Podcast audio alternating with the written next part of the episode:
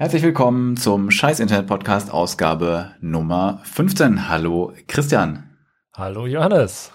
Wir sind mal wieder wie alle 14 Tage für euch am Start. Wir waren für euch in den Tiefen und Untiefen des Internets unterwegs, haben alles aufgestöbert, haben uns ähm, durch die sozialen Netzwerke, durch die Tech-Blogs und was auch sonst immer noch online alles unter über, über den üblichen Webprotokolle erreichbar ist, durchgewühlt. Vielleicht haben wir auch noch ein Newsletter gelesen, ich bin nicht sicher. Ich zum Teil schon, ich weiß nicht bei dir.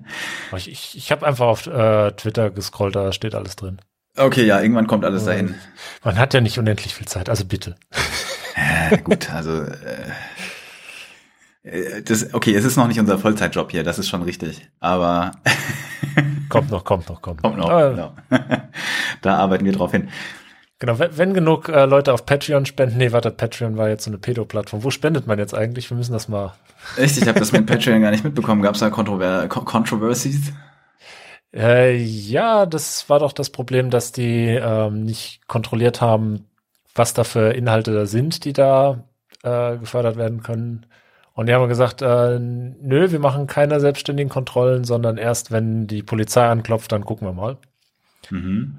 Dementsprechend gab es dann relativ viel Content mit irgendwelchen äh, Kindern und so zu sehen. Also mhm. so Richtung pädophiler Content. Und ja, ist eben, weil das nicht so ganz public ist, sondern nur, wenn man äh, bezahlt sichtbar ist, nicht so direkt rauszufinden. Und es war halt eben äh, öfter mal so, so grenzwertig oder hauptsächlich grenzwertiger Kram.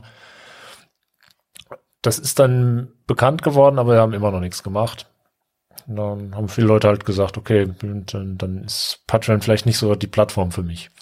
Krass, das ist mir irgendwie, das ist mir komplett entgangen, muss ich sagen.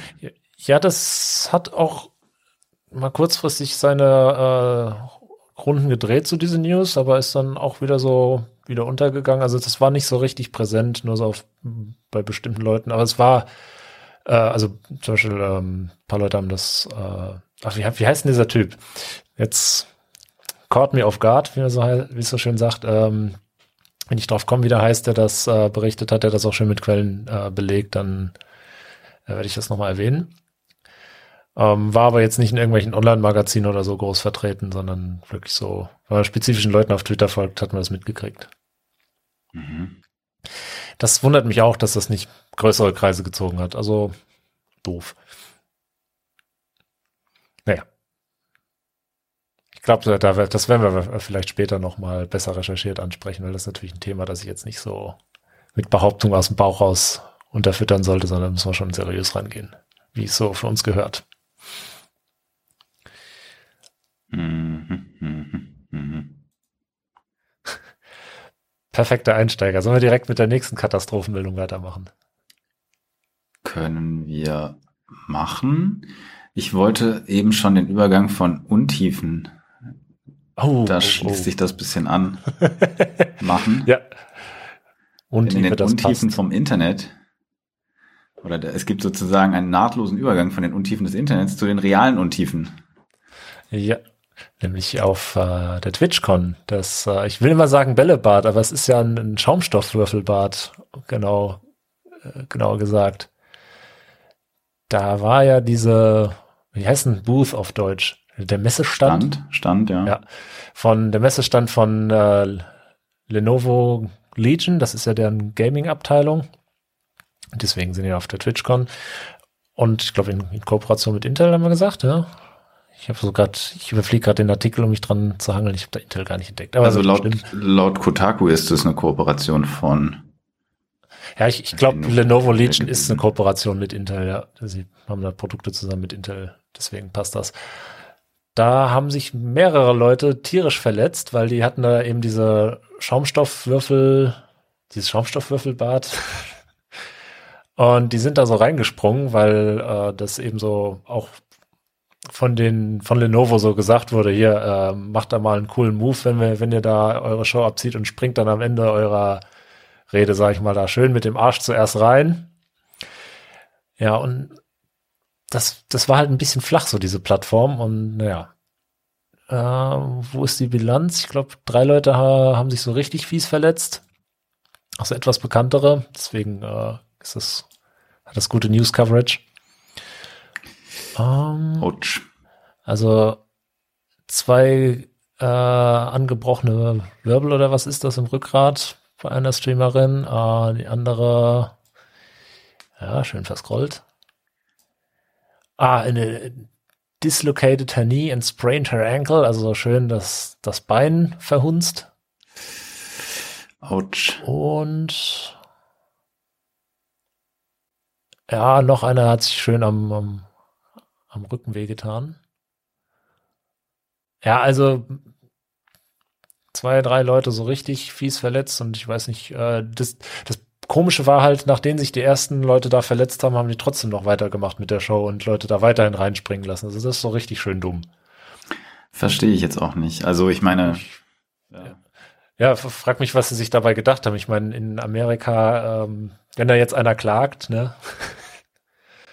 Ja, weiß auch nicht. Also was ja wahrscheinlich passieren wird. Also keine Ahnung, was da. Äh, wie das Nicht so ganz fair, wenn man Leuten sagt, spring mal mit dem Arsch in, äh, in die Grube hier und dann ist der Arsch danach kaputt.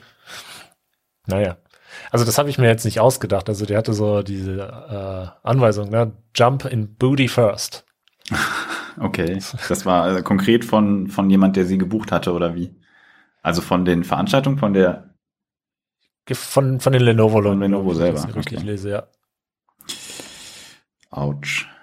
Ah, ja, okay. Die haben aber vorher irgendwas wieder unterschrieben, so, äh, dass sie nicht klagen können, wenn sie sich verletzen. Ja, es wird spannend. Es wird spannend. Wahrscheinlich kann man sonst in den USA nicht mal irgendwie einen, weiß ich nicht, einen Hotdog bekommen, wenn man das nicht unterschreibt oder so einen heißen Kaffee. Händigen sie dir nur lauwarm aus, wenn du nicht vorher unterschreibst, wenn du dir überkippst, dann bist du für nichts verantwortlich. Und selbst wenn sie, weiß ich nicht, wenn sie ihn mit Straßenteer aufgebrüht hätten, wäre es dann okay oder so. Wahrscheinlich der neue Hack. Ver Verbraucherschutz durch Aufgabe von Verbraucherrechten. Ne, das ist jetzt böse. Ja. Aber ja, ich habe also es, es, es wird, das Thema wird rumgereicht. Ich habe noch nicht jeden Take darauf gesehen, aber dafür fehlt dann auch die Zeit. Da bräuchten wir ein größeres Redaktionsteam. Aber es gibt. Nein, äh, wir haben keine offenen äh, Vakanzen. Es gibt. Äh, Zumindest nicht gegen Geld. Also man, man kann ja bei uns Vorschläge einreichen. Das muss lang. genau. Das, ähm, das könnte auch noch mehr passieren. Wir haben da noch was später im Laufe der Sendung. Ähm, aber ähm, da könnt ihr, auch, könnt ihr auch gerne noch mehr beitragen, wenn euch was auf euren Streifzügen durch das Netz begegnet. Twitch war ja auch an anderer Stelle Thema. Ich weiß nicht, hast du das mitbekommen, dass es so ein bisschen, ja, so einen größeren Aufruhr generell von Leuten auf der Plattform gibt? Weil halt. Das ist natürlich wieder an mir vorbeigegangen. Nee, was, was war denn? Also ich, boah, das ist so ein slowly evolving Ding eigentlich. Ähm, und zwar, also, boah, kompliziert. Twitch hat seine Konditionen geändert. Und zwar, glaube ich, eigentlich nur für große Streamer. Okay. Ähm, das machen wir auch öfter, oder nicht? Ja, aber es, es war, mh, hm, es war jetzt irgendwie scheinbar einmal zu viel oder so. Also die, die Sache ist, äh, es gab offensichtlich eine, ja, eine Änderung des Revenue Shares zwischen Twitch und den Streamern. Und große Streamer hatten zum Teil die Chance, in ein 70-30 Revenue Split äh, Modell zu kommen. Also 70 für den Streamer jetzt, ja? Ja, genau. Ähm. Das ist nicht schlecht. Das ist im Prinzip nicht schlecht, aber ich glaube, das ist das, was YouTube und andere Netzwerke zum Teil, oder was heißt Netzwerke, andere Plattformen eh anbieten. OnlyFans ist, glaube ich, sogar 80-20, meine ich, gelesen zu okay. haben. Okay, bei YouTube hatte ich jetzt weniger im Kopf, aber da bin ich, glaube ich, nicht so ganz up to date. Also ich dachte, die wären da schon auf 40 Prozent runter, aber mh, hm, aber da, da, kann ich mir jetzt vertun. Jedenfalls hat Twitch dann gesagt, äh, Twitch hat dann gesagt, dass sie die Einkommen von Leuten, die so einen Vertrag haben, bei, also die, die 70-30 Revenue Split beibehalten bis 100.000 Dollar wahrscheinlich oder Euro, wahrscheinlich Dollar pro Jahr. Ich glaube, darunter ist der Revenue Split wie gehabt und darüber ist er 50-50. Argumentation ist, weil sie wollen, dass alle Streamer gleich viel bekommen und keiner bevorzugt ist. Klammer auf, außer bestimmte Streamer, mit denen sie andere Verträge machen wollen. Das wird da in dem Schreiben des, ich glaube, es ist, ist es der CEO, jedenfalls jemand äh, oder Community Manager, ich bin mir nicht ganz sicher, ähm, wird da kritisiert. Also das heißt, das, was sie bisher machen, machen sie eigentlich in Zukunft auch, aber mit, mit weniger Leuten, also nur mit einem exklusiveren Personenkreis. Und die Kritik ist deswegen vor allem so groß. Wir hatten das ja letztes Mal schon so ein bisschen angesprochen, dass die sich mehr Geld in Rechnung stellen für, für Traffic im Wesentlichen. Und die sagen, das ist jetzt sozusagen daran anknüpfend, die sagen halt, sie brauchen das, um ja, die Plattform zu verbessern, um natürlich die laufenden Kosten zu tragen und Innovationen zu entwickeln, so, so ungefähr. Also da, da gibt's wie gesagt, auch diesen Post von dem Twitch Manager. Und das ist eigentlich vor allem der, das, woran sich die Kritik aufhängt, weil die Streamer würden sogar einsehen, dass sie weniger bekommen. Ja, die Kritik entzündet sich an der Stelle an dem Post vor allem eben äh, der mit den Vorteilen für die Streamer natürlich, ich meine, das ist eine PR-Sprech, das ist klar, aber mit den Vorteilen für die Streamer wirbt und die Streamer machen sich darüber lustig, dass diese Vorteile eigentlich nicht existieren. Also die Innovation auf der Plattform äh, halten die für sehr überbewertet in dem Post und ähm, deswegen gibt es zumindest die Ankündigung von einigen großen Leuten, dass sie ähm, dass sie anfangen werden, ihre Verträge nicht zu verlängern. Die Verträge mit Twitch sind offensichtlich so, dass sie eine Exklusivität beinhalten, zumindest ähm, nicht so, dass die Leute nicht auch woanders streamen können, aber so, dass sie nicht gleichzeitig woanders streamen können. Ähm, mhm. Und es gibt Leute wie Stay zum Beispiel, relativ großer deutscher Streamer, mh, der so Meinungsstreams vor allem macht, Meinungs-YouTube-Videos. Der, der hat konkret angekündigt, dass er auf entweder die Plattform wechselt, ich glaube aber, er will Multistreaming machen, aber dann eben ohne Vertrag. Das heißt, er plant nächstes Jahr seinen Vertrag nicht zu verlängern. Also es sei denn natürlich, die Konditionen ändern sich nochmal. Aber er hat angekündigt, seinen Vertrag nicht zu verlängern und dann eben Twitch sozusagen nur noch als eine Ausspielplattform zu nutzen, die Community eher auf Discord zu haben, was technisch eigentlich funktioniert, wenn man, wenn man die Leute erstmal da hat. Und ähm, ja, parallel halt auf mehreren Plattformen, also wahrscheinlich YouTube und Twitch, vielleicht auch noch anderen zu streamen. Und ich bin einfach mal sehr gespannt. Also äh, Social Media, Twitch, YouTube ist äh, wirklich on, on fire. Jemand hat hier ein Video gepostet, Twitch brennt. Äh, ich habe in dem Podcast zwei Vermengte, haben sich, die, die sind zwar noch nicht so groß, dass das für die schon relevant wäre, äh, Philo und Zabex, aber die haben sich auch drüber unterhalten. Also das Thema war omnipräsent in den letzten zwei Wochen, wenn man sich jetzt diesen, diesen Teil des Internets anschaut. Eieiei. Ähm, das Internet mit seinen ganzen Teilen. Das Internet mit seinen ganzen Ecken, ja. Und bemerkenswert ist auch, da muss ich gerade selber noch mal schnell schauen, äh, es gibt ein Feedback-Portal, das äh, ich glaube, das müssen wir nachreichen. äh, ja. Offensichtlich sehr großen Gegenwind für Twitch jedenfalls gesammelt hat in der Frage. Ähm, Details, Details in den Shownotes. Äh, ich habe es jetzt zum Vergleich mal ganz schnell gegoogelt. Gegoogelt, Internet nicht mehr reden. ich habe es in der Zwischenzeit mal schnell gegoogelt. Also die äh, Zahl, die ich hier gerade gefunden habe, ist, dass YouTube sich 45 Prozent gönnt. Das heißt so im Normalfall 55 Prozent Anteil für den Content Creator. Das war auch mal ein bisschen mehr, aber ja. Echt? War das so viel? Ich hatte irgendwo Vergleiche gesehen, dass, es, dass die bei 70-30 wären. Äh, Moment, jetzt ist es gerade ein bisschen verwirrend, weil es gibt dann den Revenue Share für Shorts und den anderen Revenue Share. Ähm, Ja. Oh, ist das verwirrend. Ja, ich glaube, ich habe einen Artikel über die, die Shorts gefunden. Oh. Ja, das war nämlich äh, so die, auf, was so auf der anderen Seite des Teichs passiert ist, oder wie sagt man, ähm, dass YouTube irgendwie angefangen hat, die Leute irgendwie dazu zu nötigen, Shorts zu machen, dass sie noch ähm, ordentlich monetarisiert werden, äh, monetarisieren können. Und dann ist da auch wieder mit dem Revenue Share hin und her diskutiert worden. Erstmal äh, ist gar nicht so leicht, da auf dem Laufenden zu bleiben, weil sie sich da dauernd umentscheiden. Natürlich auch entsprechend wegen Protesten aus der Community.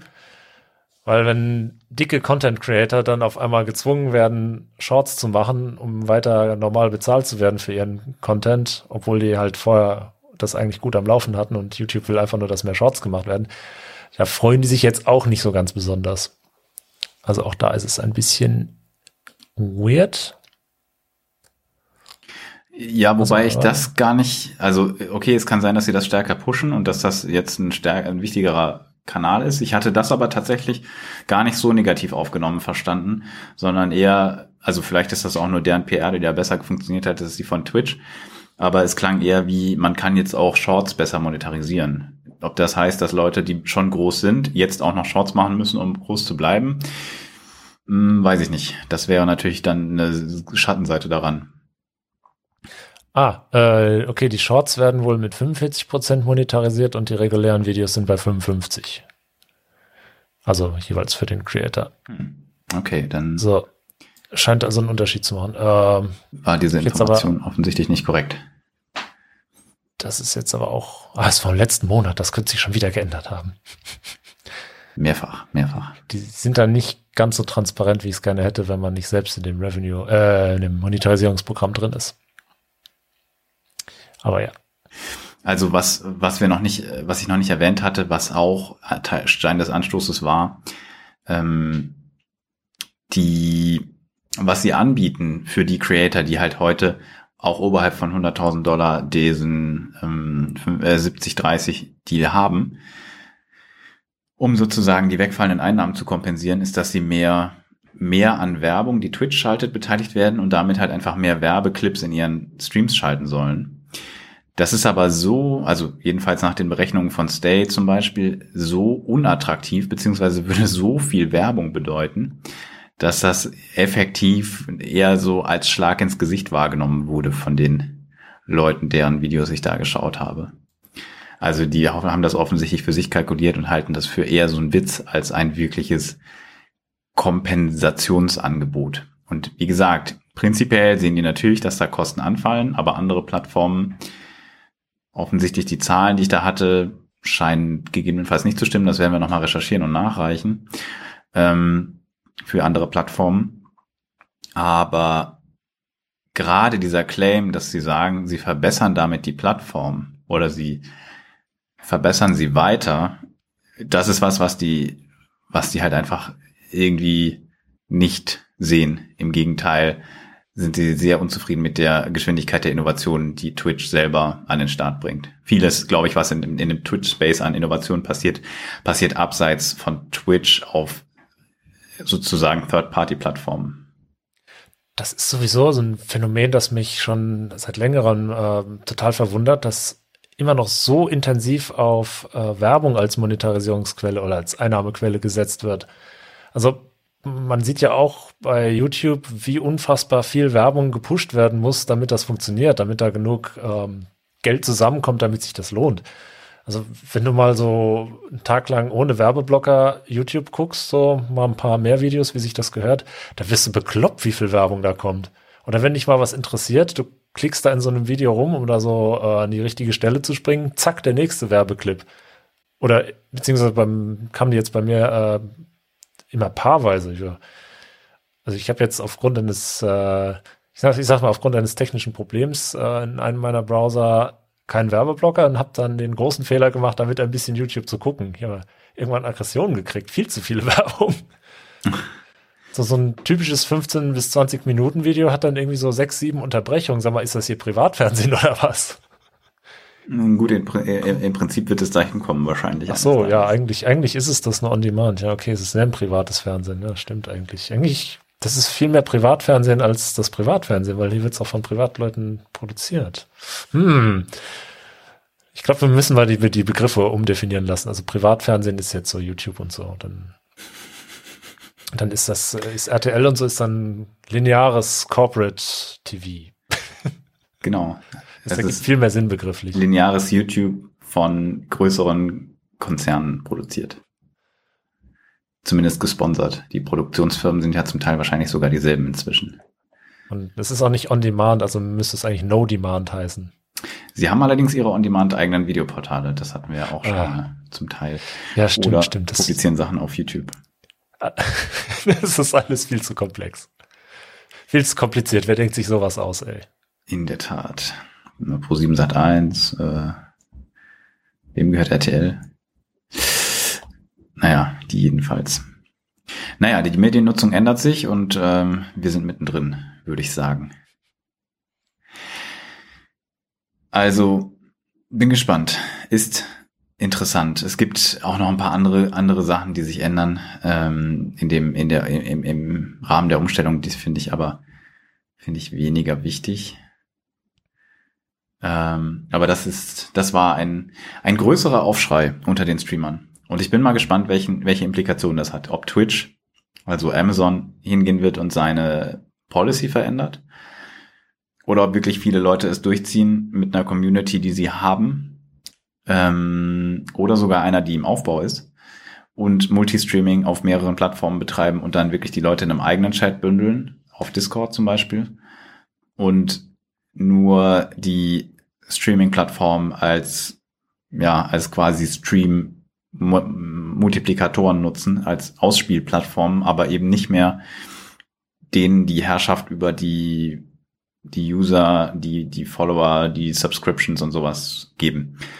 Technisch ist das alles kein Problem. Klar, Subscriptions auf Twitch sind etabliert, dass Leute dafür Geld ausgeben, aber rein prinzipiell mh, gibt es auch äh, die Möglichkeit, Donations relativ gut äh, und auch da, das machen auch viele Streamer, äh, Donations zum Beispiel über PayPal oder über andere Wege zu äh, zu organisieren über eben Third-Party-Services.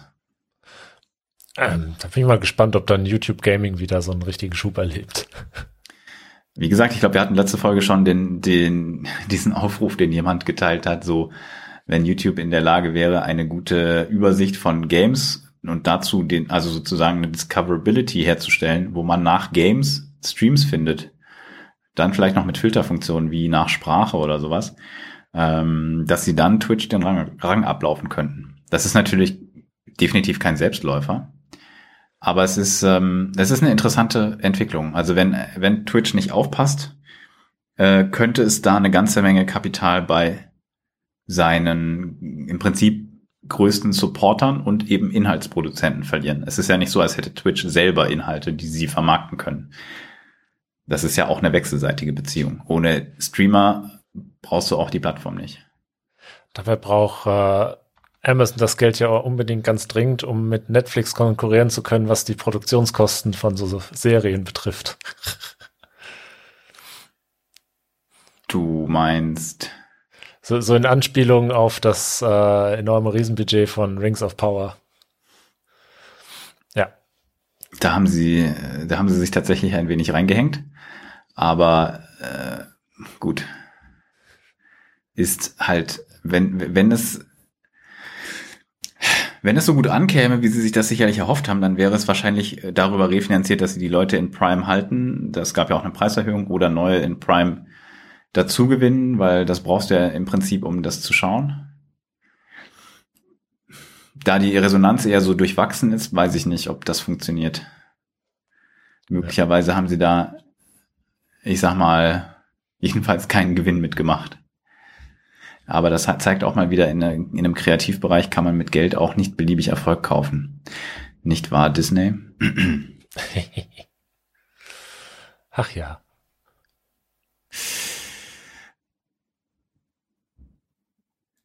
Im weiteren Sinne auch noch auf Twitch, ich weiß nicht, ob du es mitbekommen hast, auch noch die Welt Social Media Influencer. Ähm, es gab einen Fall von Identitätsdiebstahl, und zwar bei Chef Strobel. Kennst du den? Chef Strobel, nee. Man könnte den kennen von dem Box-Event, was wir, über das wir, ich glaube, im Frühjahr war das, äh, in einem Podcast vor ganz vielen Folgen berichtet haben, wo es also so ein ja, YouTuber und Streamer Box Live-Event gab, was witzigerweise nicht auf Twitch, sondern auf Join gestreamt wurde.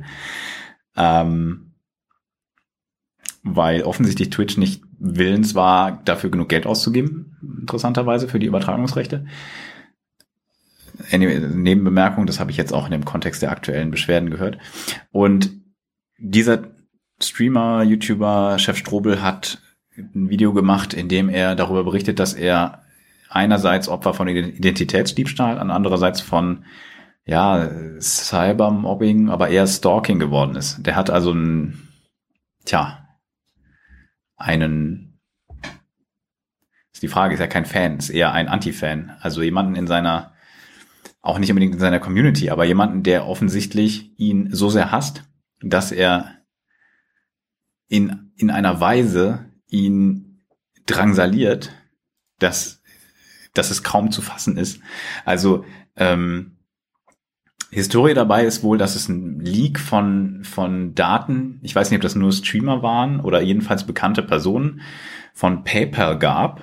Das äh, berichtete er in seinem Video.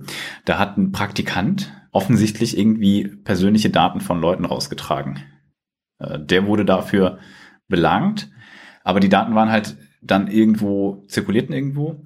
Und eine Weile später kam es eben dazu, dass ihn dieser Stalker kontaktiert hat. Ich glaube, er hat ihn irgendwie entweder per WhatsApp oder SMS oder telefonisch erstmal angerufen, hat ihn bedroht, so er sollte seine, er sollte, er sollte nicht mehr streamen, ich glaube, oder gar keinen Content mehr machen.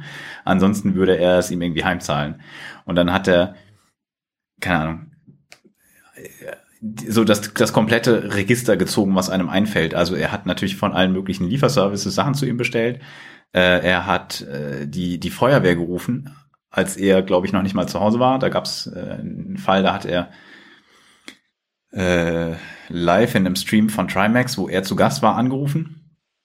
Mm, ich bin nicht sicher, ob das der Feuerwehrinzident war oder ein anderer.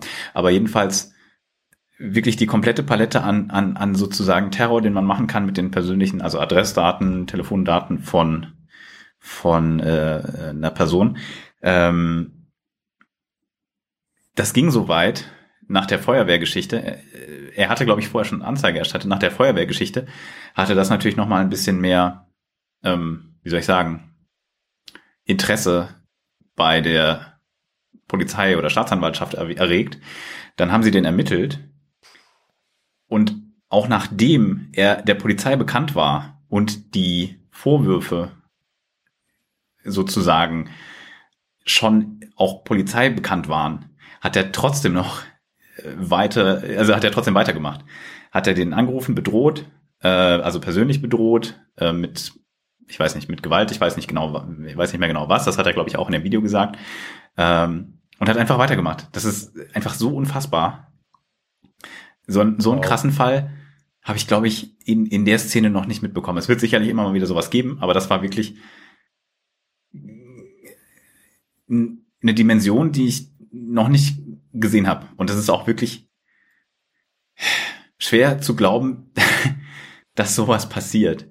Und das ist auch nicht irgendwie ein 15-Jähriger, wo man vielleicht noch von etwas weniger Vernunft ausgehen kann, sondern offensichtlich ist der Betreffende irgendwie Mitte 20. Das heißt, so die komplette, äh, weiß ich nicht, Austick- und Eskalationsphase sollte sich da, sollte sich da gelegt haben. Ähm, ganz, ganz krasse Story.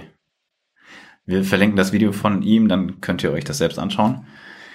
Auf jeden Fall, ja, krasse News aus dem Twitch-Streamer, YouTube-Creator äh, Universe, die, ja, die in den letzten zwei Wochen passiert sind. Wow. Also, dass es solche Sachen immer noch, ich finde das äh, absolut surreal. Ich meine, das, das gibt es ja schon länger, dieses Phänomen. Also das ist ja jetzt nicht erst so ein, so ein Internet-Ding geworden, dass man so Stalker-Fans und so ähnliche Sachen hat. Übrigens kennst du die, die, die, die das Slangwort dafür? Das ist ein, ein Stan, ein ja, Fan. Ja. Ich wusste das lange Zeit nicht, warum hat mir das keiner gesagt? Ja, ich da weiß es auch mal so ganz, ganz, ganz bekanntes Lied und so. Und Von Eminem, ja, genau. Ja. Eigentlich beschreibt das das auch ganz gut, aber tatsächlich, ja. Mir, dass das der Name dafür ist und dass das nicht ein einen fiktiven speziellen Charakter in dem Lied bezeichnet, war mir auch lange nicht klar. Das ist ja eigentlich, also, ich, ich, das ist jetzt so, so ein Outing, dass ich das jahrelang, jahrzehntelang, wie alt ist das Lied, nicht wusste, dass das Jahre. das heißt. Also, wow. Musste ich gerade mal loswerden. Ne? So, ja. Naja. Ja, ja, ist richtig. Oh Mann. Ich glaube, das ist auch mit so die größte Angst, die viele ähm, Leute haben, wenn sie da ähm, so bekannt werden oder was öffentlich tun, so im Netz, dass man solche Figuren anzieht. Offensichtlich nicht ganz zu Unrecht. Ich, also ich glaube auch, Chef Strobel ist ja jetzt nicht unbedingt jemand, der, der meines Wissens nach super kontrovers wäre. Also ähm, ich weiß wirklich nicht, was jemanden so sehr gegen ihn aufgebracht haben kann. Äh, ich habe hier nochmal gerade einen Bericht drüber ge gefunden. Es ging auch noch Drohungen dafür, gegen ihn, also gegen ihn persönlich. Ähm, was natürlich schon schlimm genug ist, hat äh, es gab Drohungen, seinen Hund umzubringen Boah. und ihn und seine Mutter umzubringen. Und zwar nachdem es mut oder mutmaßlich war das auch, nachdem es eine Hausdurchsuchung bei dem Stalker gab. Ähm, abgefahren krass, also wirklich heftig. Umgekehrt muss man natürlich auch sagen, das ist ein vorhandenes Risiko, aber ähm, es ist natürlich ein absolut krasser Spezialfall und ähm, muss eigentlich unbedingt davon abhalten, wenn man möchte irgendwie selber als als als Creator auch äh, die in der im Internet aktiv zu werden. Das ist nämlich also so nicht diese Befürchtung, aber so rechtliche Sorgen sind sind sind was, was mich lange davon abgehalten hat, irgendwie einen Blog zu starten oder sowas in den 2000ern. Ähm, man sollte also auch nicht irgendwie die ganze Zeit mit so einem abschreckenden Bild im Kopf, glaube ich, daran gehen. Man sollte das versuchen, bisschen unverkrampft zu sehen. Ich habe nämlich auch einer befreundeten Gründerin, äh, die sich da so ein bisschen Sorgen gemacht hat, ja, wenn durch ihre Gründung da ähm, einfach aufgrund rechtlicher Anforderungen Daten online stehen müssen, äh, ob das dann ein Problem ist. Und dann habe ich gesagt, naja, okay, wahrscheinlich, höchstwahrscheinlich wird es nie ein Problem sein. Und im Zweifel lieber versuchen, weil in den meisten Fällen ähm, ne, passiert halt nichts und man, man ärgert sich nachher nur, wenn man es nicht gemacht hat. Aber das ist so mit ein Grund, warum ich diese Impressumspflicht in Deutschland unfassbar scheiße finde. Es ist schwierig, ja. Weil gerade wenn du so als Privatperson anfängst zu publizieren und musst dann da eine äh, Adresse, eine konforme Adresse angeben, ist es ja meistens dann deine Privatadresse. Und wenn du dann das Pech hast, dir so ein, äh, so ein, so ein fieses Arschloch einzutreten, dann hat er direkt mal die Privatadresse, ohne da viel für tun zu müssen. Es wird also zumindest begünstigt, dass einem da diese fiesen Sachen passieren können. Also diese Impressumspflicht muss weg, weil kein anderes Land hat das. das sowas haben nicht mal USA, soweit ich weiß. Und die haben ja schon echt die komischsten Gesetze. Gut, was heißt nicht mal? Die sind ja ja, die haben komische Gesetze, aber was das betrifft, sind die, glaube ich, tiefenentspannt. Ja, also dass die von der Gesetzeslage her Datenschutz begünstigen, ist jetzt nicht so das Klischee, das ich von denen im Kopf habe. Okay, das ist richtig. Oder im, im EU-Umland auch. Und dass man das auch nicht äh, irgendwie die DSGVO sowas äh, von vornherein untersagt, finde ich auch seltsam. Es wäre, es wäre gut, da ein Stück weit das zurückzudrehen. Natürlich sind manche, also es gibt da natürlich so ein, so ein, ne, so ein Abwägeding zwischen Verbraucherschutz zum Beispiel auf der einen Seite und natürlich auch sowas wie Rechtsschutz, wenn da jemand anfängt, aber andererseits, der kann das dann auch einfach lassen, wenn er es drauf anlegt. Ähm, und auf der anderen Seite eben dem Bedürfnis von Leuten eben auch pseudonym, anonym im Internet zu publizieren. Und das Problem ist, dass die Grenze zu gewerbsmäßig oder dem, dem Punkt, wo man halt anfängt, äh, ein Impressum auf jeden Fall zu brauchen, äh, sehr früh kommt da hast du halt nicht unbedingt irgendwie eine Möglichkeit, ein Management zu haben, was du dann als Adresse angeben kannst, was ja die großen Creator alle machen. Die haben ja nicht ihre eigenen Privatadressen da stehen, sondern das sind dann irgendwelche Management, irgendwelche Networks, also irgendwelche Netzwerke, äh, irgendwelche Management Companies, die die vertreten, wo dann ähm, die dann sozusagen als Impressumsanschrift auch dienen. Aber das ist natürlich was, wo viele Leute irgendwie so einen großen Gap haben zwischen, sie machen das privat und sie machen das irgendwann äh, auf einem Level professionell, dass sie da eben solche Strukturen überhaupt haben. Ähm, das könnte man, das sollte man wahrscheinlich wirklich ändern. Es gibt auch so, meiner Meinung nach Quatsch-Auswüchse, wo Webseiten wie, also, oder Apps wie Webseiten behandelt werden und nicht wie klassische Software. Ähm, das ist halt, halte ich auch für größten Bullshit. Ähm, aber gut, das, äh, Problem Digitalkompetenz in der deutschen Politik ist ja jetzt kein neues. Ja, das stimmt allerdings, leider. Trotzdem hoffe ich, dass wir da ein bisschen weiterkommen und ähm, ja, irgendeine Lösung finden, dass Leute nicht deswegen nicht online stattfinden können, weil sie befürchten müssen, weiß ich nicht, unerwünschte negative Fanpost zu bekommen. Oder ja. im schlimmeren Fall äh, Fanbesuche. Ja, gab's ja leider schon zu oft. Ja. Aber gut. Ja. Ähm, ja. Wenn ich schon so auf äh, Amerika rumhacke, muss ich ja zum Ausgleich auch mal was, äh, was Positives sagen. Da bin ich schon ein, ein bisschen neidisch. Also wann war das? Ach, dieser Artikel kam sogar heute so auf golem.de vorbeigescrollt. Netzbetreiber in den USA setzen auf symmetrische 10 Gigabit pro Sekunde. Erstens, wow, sie haben Glasfaser, Fiber to the Home. Hm. Und dann ist das sogar auch noch schnell. ja, also wenn ich sowas lese, werde ich hier doch ein bisschen neidisch und äh, ich glaube, wahrscheinlich ist nicht alles schlecht da drüben. Ähm, ja, wobei die Frage ist, wie weit das ausgebaut sein wird. Die, das ist, glaube ich, klassisch sehr unterschiedlich verteilt. Ja, also der Artikel liest sich erstmal äh, krasser und geiler, als es eigentlich ist. Also da ist die Rede von so drei Vororten und das sind dann irgendwie so äh, 45.000 Einwohner. Ist jetzt kein Riesenprojekt, aber ein unfassbarer Anfang. Also das sind einfach Datenraten, äh, die kriegst du in Deutschland so gar nicht als Privatperson. Das gibt es einfach nicht. Bei einem Gigabit ist einfach pauschal Schluss. Also ich kenne hier nichts, was schneller ist. Mhm. Vereinzelte Sachen, aber also ich könnte es jetzt nicht bestellen. Wenn ich mehr als ein Gigabit hier haben will, dann nee. Und vor allen Dingen auch so zu attraktiven Preisen. Das ist immer noch dreistellig. Das bei der Leistung. Naja. da kommt man schon ein bisschen ins Träumen. Man muss also für 10 Gigabit weiß ich nicht, das glaube ich noch nicht, aber ich glaube für Gigabit und Glasfaser muss man gar nicht in die USA gehen. Da ist, glaube ich, schon die Schweiz sehr viel weiter, als wir es sind. Ähm, ja. Also so richtig, richtig deutlich wird der Unterschied äh, natürlich in den Mobilfunktarifen. Da, äh, Deutsche kennen das gar nicht, dass es so ähm, Unlimited-Tarife gibt, so ohne Volumenbegrenzung. Das ist ein, oder jetzt kommt das erst so langsam stellenweise so einigermaßen bezahlbar.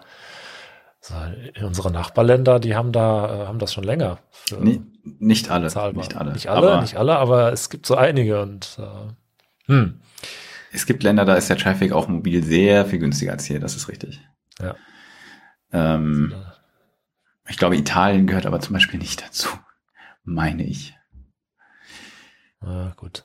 Aber gut, wie gesagt, es gibt, es gibt auf jeden Fall sehr positive Ausnahmen und ich, ähm, also der Internetausbau der Mobile in der Schweiz im Vergleich zu Deutschland entlang von Bahnstrecken war, als ich da regelmäßig gefahren bin, 2013, 14, signifikant unterschiedlich. Sobald man irgendwie Basel verlassen hatte in Richtung Frankfurt, ähm, war halt das Internet weg. Mhm. Außer in Karlsruhe. So ungefähr. Nein, Freiburg hatte auch Internet. Da, da gibt's doch dieses, äh, dieses Bild mit den, ähm, mit den, mit den Internettarifen während dieser, während so einer Bahnfahrt. Ich muss das mal raussuchen. Da war dann irgendwie, bei allen Ländern stand da einfach kostenlos dabei und bei Deutschland dann irgendwas so mit einem Sternchen und nur so und so viel Megabyte und, und dann, ja, muss ich mal raussuchen. Das hat das schön zusammengefasst. Also, ja. Ich meine, wir sind nicht das Schlussrank Schlusslicht in diesem Europa-Ranking, aber schon ziemlich weit hinten der Verfügbarkeit und den Preisen. Tja, ja, wir müssen ja. mal irgendwie so ein Ranking Le verlinken. Le Leute, tut mal was. Irgend irgendwas, mir egal. Ich will hier mehr Internet. tu, tu was. Egal. furchtbar.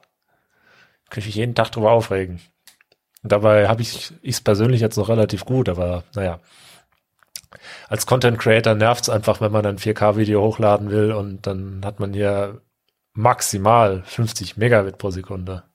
Also damit kann man schon echt angeben mit 50 Megabit. Du meinst im Upload? Im Upload, ja, ja. Das ist schon ziemlich eindrucksvoll, das habe ich nicht. Ja, und das ist eigentlich total wenig, ne? Aber so für deutsche Verhältnisse hast du da echt, also, wie hat man früher gesagt, einen gigantischen E-Penis. Gibt's ja Ausdruck nicht mehr? Nein. Sagen wir, Band, Bandbreite ist der E-Penis? Nein, das, das, ist irgendwie nicht, mir nicht geläufig. Je größer, desto besser sozusagen. Gibt's aber, also das hat sich auch so ein bisschen verlaufen, aber früher hat man doch online viel mehr Schwanzvergleich gemacht. So meine Hardware, mein Internet. Ja, gut, okay. Also, aber das, das wird vielleicht heute ein bisschen äh, anders benannt. Aber diese Szenen gibt es natürlich immer noch. Ja, also ich glaube, heute redet man eher so von E-Fame, bra. Aber die Idee ist die gleiche. Ja, ich glaube, weil man nicht mehr äh, Penis sagen darf, weil man dann irgendwo überall gedownrankt wird oder so. Deswegen heißt es jetzt Fame. Das könnte sein. Das ist dann nicht monetarisierbar und damit äh, findet es nicht statt. Fame ist der neue Penis. äh, mit diesem Code möchte ich in, in irgendeinem Jahrbuch stehen. Ganz klar. Ja, ja. das äh, lässt sich sicherlich einrichten. also, weiß nicht, ob du es mitbekommen hast, aber also Penis ginge laut dieser Liste, aber also TikTok, mhm. also die Tagesschau hat äh, investigativ berichtet, TikTok blockiert mindestens 20 Wörter äh, in Deutschland. Das heißt in dem Fall blockieren, also Wörter, äh, Videos, die diese Wörter haben, werden nicht mehr auffindbar oder äh? äh Kommentare werden nicht auffindbar. Bei Videos selber ähm, Ach so. bin ich, ich nicht ganz sicher wenn ich so bestimmte Wörter in die Kommentare schreibe, sind die Kommentare einfach nicht sichtbar. Sind da nicht öffentlich, genau. Äh, die haben allerdings jetzt nur ein Set von 70 Wörtern und Wortkombinationen dafür getestet. Ähm, dazu gehören zum Beispiel, ja, äh, also so Großbereich Drogen, also verschiedene Sachen, ja, Cannabis, Crack, Kokain, äh, irgendwie Bereich Homosexualität, da verschiedene, verschiedene Begriffe, Homosexuelle zum Beispiel, Gay, LGBTQ ähm, und äh, bisschen angrenzend vielleicht andere Sachen, die mit Sex zu tun haben, Porno, Pornografie, Sexarbeit ähm, und zum Teil offensichtlich auch Richtung politische Begriffe, also Nazi zum Beispiel, haben sie gefunden, dass das zensiert wird. TikTok sagt, dass ähm, man also klingt wie automatisierte Systeme. Also sie haben wahrscheinlich eine AI, die das äh, gelernt hat zu zensieren. Äh, wahrscheinlich, mutmaßlich von der Kommunistischen Partei Chinas trainiert wurde. Nein, das ist vielleicht fies, aber. Ja, ich meine, wir zeigen jetzt das schön mit dem, mit dem Finger in, in die Richtung, aber ich glaube, bei YouTube sieht es nicht großartig anders aus, effektiv. Ähm, das ist gut. Wir sollten vielleicht mit dem Finger auch in die andere Richtung zeigen. Ja, also ähm, ich vermute mal, die Ursache ist, dass ja äh, wie vorhin gut durchgekaut hier, ähm, Online-Werbung so der Haupttreiber ist für die Finanzierung. Und äh, Werbepartner sind oftmals sehr prüde, weil die ja Angst haben, dass ähm, ihre beworbenen Produkte in den falschen Kontext gezogen werden, wenn da böse Wörter auftauchen oder sowas. Ja. Das ist wohl irgendwie, fahren die das sehr konservativ, also die möchten zum Beispiel nicht, dass weiß ich nicht, die Kondomwerbung mit Sex in Verbindung gebracht wird oder so. Keine Ahnung, wer sich sowas ausdenkt. Aber ähm, ja, also habe ich, hab ich nie verstanden. Wenn so ein Video äh, ganz viel über Sex redet, dann blendet halt Kondomwerbung ein und es passt. Aber okay. Sind halt einfach nicht kreativ, diese Leute, die die Kreativen bezahlen. Ist okay, ist ja nicht deren Job, kreativ zu sein. Ja, aber es ist halt wirklich so, dass die Werbebranche dann dafür sorgt, dass da so eine Zensur und Brüderie stattfindet. Und das hat ganz komische Nebenwirkungen. Also zum einen natürlich werden diese Wörter dann irgendwie gerne mal ähm, ausgepiept. Oder was noch komischer ist, die sind ja im Text noch leichter auffindbar als in der Tonspur. Die Tonspur muss ja erstmal analysiert werden und wenn man da entsprechend ein bisschen nuschelt oder so, wie Kenny bei South Park, kann man äh, die ganzen Wörter schön davor maskieren, dass es erstmal nicht so auffällt. Aber in den Untertiteln ähm, da steht's ja dann drin, das ist ja sehr leicht zu finden. Und dann hast du dieses Phänomen, ähm, dass bei Untertiteln und bei Texten, die eingeblendet werden, dann ganz viel Zensur stattfindet. Äh, also, das weiß ich nicht, Penis wird dann P-Sternchen-Nies geschrieben oder so ein, so ein Scheiß. Ja. Das ist aber ein, ähm, wie, soll, wie soll ich sagen, ein Barrierefreiheitsproblem. Ja, Weil, das ist sicher. Äh, das richtig. ist wieder schwerer lesbar und viel Spaß, sowas dann durch einen Screenreader zu jagen. Wenn diverse Texte dann lauter so absichtliche Tippfehler enthalten. Es ist natürlich auch ein generelles Problem, weil es so eine, das hatten wir auch schon in einer der letzten Folgen äh, angesprochen, so eine komische Zensur, also Vorzensur im Prinzip ja mit sich bringt, sowieso schon bei den ganzen Creatoren, das merkt man auch öfter. Und natürlich werden, ja, bestimmte Themen, ich will, ich will jetzt gar nicht sagen, die fallen weg. Es gibt natürlich Leute, die speziell sich auf, auf Themen setzen, die, die vielleicht generell eher wenig werbefreundlich sind, ähm, aber dann quasi mit fast fix, also etablierten Codes arbeiten. Und das ist natürlich, wie du sagst, also für Leute, die aus irgendeinem Grund, sei es ähm, äh, weil sie es nicht, also weil sie einen Screenreader brauchen, sei es, weil sie vielleicht, ähm, weiß ich nicht, ich weiß nicht, ob Leserechtschreibschwäche auch schon ein Problem wäre, könnte es mir aber vorstellen. Ähm, Leute, die nicht Muttersprachler sind. Also eine ganze Reihe von Leuten sind natürlich da ein Stück weit von der Kommunikation ausgenommen, wenn sie nicht äh, speziell diese, diese Codes kennen. Ähm, das ist ein bisschen, erinnert es fast daran, wie äh, es immer heißt, dass Chinesen, äh, die nicht der, der Regierungslinie in Dingen folgen und das online kommentieren, das Ganze mit ja, feststehenden, nicht zensierten Ausdrücken umschreiben. Also, ich meine jetzt nicht unbedingt Winnie Pooh. Das ist aber also, ne? Äh, die, die Freunde des Retro-Gamings kennen das. Früher war ja Wolfenstein 3D auf ganz vielen äh, Listen so von wegen verboten in Deutschland indiziert und äh, frei ab 16, nicht ab 18 komischerweise, keine Ahnung. Ähm, aber man wollte, äh, man, man durfte das, die, den Namen Wolfenstein dann in vielen Foren nicht schreiben, weil da darfst ja keine Werbung für machen und wenn mhm. das Forum, äh, wie heißt das, äh, kommerziell ist, dann zählt das als Werbung, was da geschrieben wird und deswegen war das ein verbotenes Wort. Und dann war Wolfenstein 3D auf einmal der Hundefelsen 4D. Jeder wusste, was gemeint ist, aber äh, ja. Ja, das ist natürlich richtig. Da müssen wir fast an, de an der Stelle nicht nach China schauen. Also das ist tatsächlich natürlich auch ein Problem. Also an welcher Stelle, äh, wenn du sagst, äh, es, es gibt da schon natürlich eine Abwägung, aber du kannst nicht unbedingt sicher sein, dass wenn du über indizierte Spiele äh, oder beschlagnahmte Spiele berichtest, ähm, du nicht trotz journalistischer Berichterstattung dem Vorwurf ausgesetzt bist, dass du halt Werbung dafür machst. Und dann könntest du da sogar strafrechtlich, glaube ich, belangt werden für.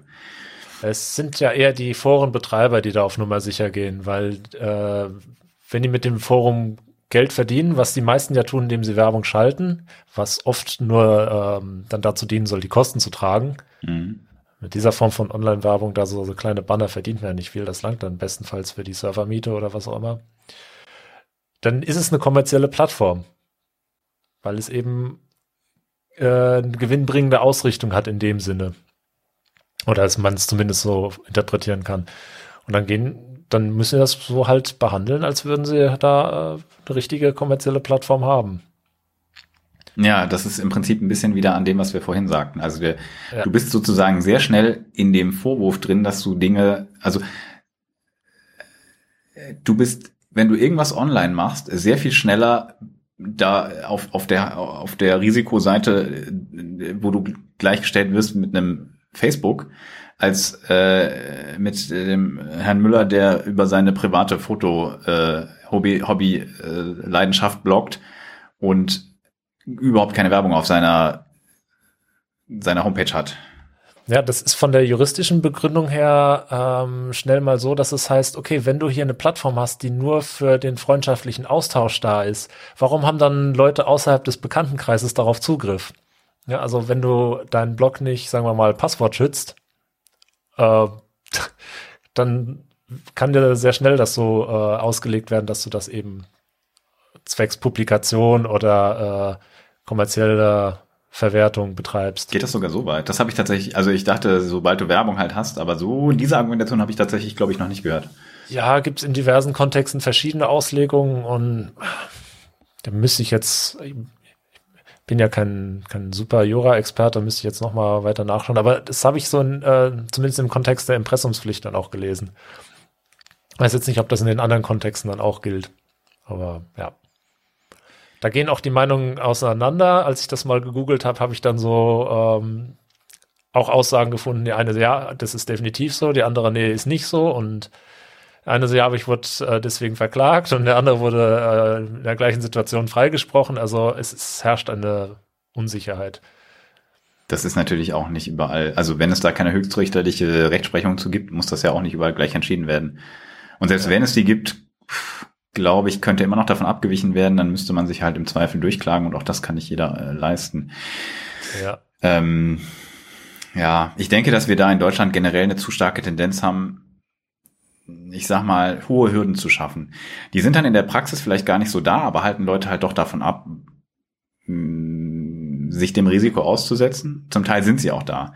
Also auch in dem Kontext ist jetzt ganz anderes Rechtsgebiet, aber Thema äh, Rundfunklizenzen für Streamer ist eigentlich ein Mittel, was überhaupt keinen Sinn ergibt. Das kommt, also der Hintergrund ist ja eigentlich nach meinem Verständnis nicht, dass man eine Art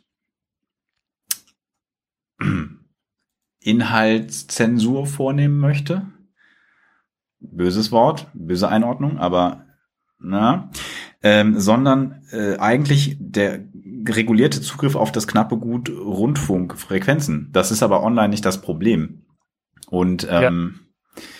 Ich finde es also sehr fragwürdig, dass man Leuten wie Gronk ist ein großes Beispiel, was da vor einigen Jahren Schlagzeilen mitmachte, dass man Leute nötigt, ähm, ab einem bestimmten Level der ja regelmäßigen äh, ja Regel, ja, die regelmäßiges Programm haben, war dann so die Begründung. Genau. Äh, also die, die regelmäßig genug streamen, äh, zu verpflichten, dass sie offiziell eine Rundfunklizenz beantragen. Weil diese Hürde natürlich auch schon wieder relativ hoch ist für die meisten Leute, die jetzt kein, ich sag mal, Rechtsteam haben, was einen in, in, in Medienrecht beraten kann. Also da, da schaffen wir in Deutschland, finde ich, Hürden, die nicht sein müssten und die auch die, ja, die viele Leute eigentlich in ihren Äußerungsmöglichkeiten einschränken. Ja. Und zwar, ähm, ja, im Prinzip ohne für mich sinnvolle, sinnvoll nachvollziehbare Erklärung. Weil wenn du andererseits sagst, okay, wir wollen hier, wir wollen hier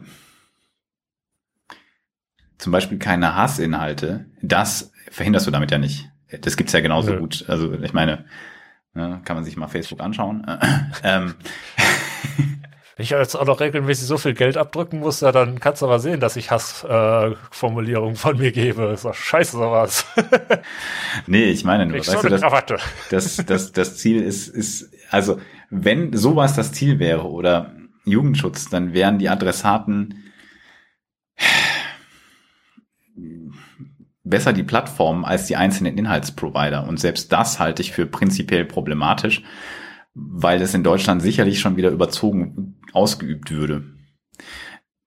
Es spricht nichts dagegen, gegen einzelne Hassposts vorzugehen oder auch gegen Leute, die das, die, die, die Sachen posten. Das ist aber ja rechtlich alles möglich und passiert auch.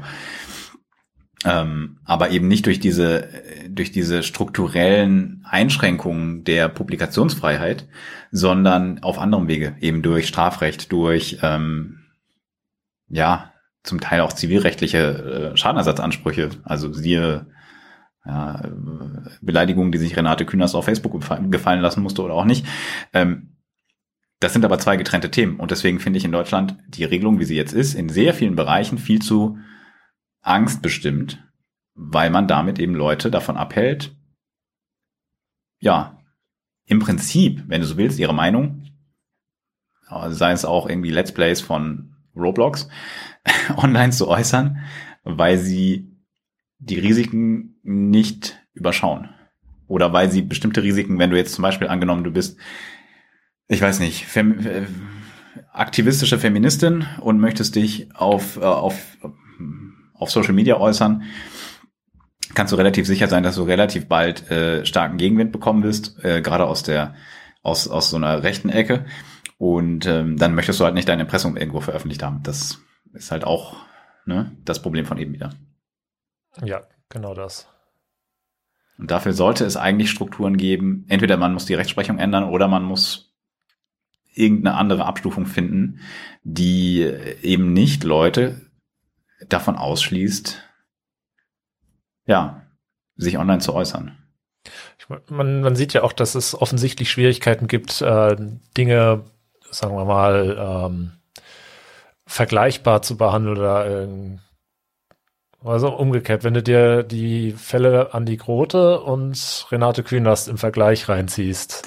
Äh, ja, guter Punkt. Dann fragst du dich schon, äh, was da eigentlich abgeht. Ne? Und da kam ja nicht ganz unbegründet der Vorwand, äh, der, der Vorwurf auf, dass, ähm, man sagen, dass da ein bisschen missbräuchlich verwendet wurde, auch eben schon, ähm, ja gut, die Andi Grote sagt, das war ja, wurde ja eher so Hausdurchsuchung instrumentalisiert, um das durchzusetzen, die ja dann als, äh, soll man sagen, als, als Ermittlungsinstrument präsentiert werden, aber eigentlich ist das schon schlimmer als jede Geldstrafe so. Ja, im Prinzip ist das an der Stelle, ja, sorry, ein, ein, ein Instrument der Einschüchterung von Leuten, deren Äußerungen einem nicht passen. Der Unterschied ist halt, äh, dass der eine Innensenator und damit der Chef der Polizei ist und der, die andere nicht. Ja.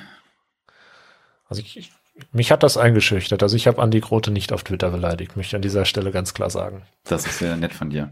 Ich auch nicht, aber ähm, die, die ganze Chose war natürlich ähm, relativ entertaining. Der arme äh, Mensch, der den äh, geballten Zorn der Hamburger, ähm, des Hamburger Innen, also der Hamburger Innen, wie heißt denn das dann, die Behörde? In, in, äh, in ähm, Senatsbehörde, wie auch immer, abbekommen das jetzt hat. Dann, ja. ja. Keine Ahnung, wie das heißt. Ähm, aber gleichzeitig muss man natürlich sagen, dass sich der Innensenator damit jetzt auch keinen großen Gefallen getan hat.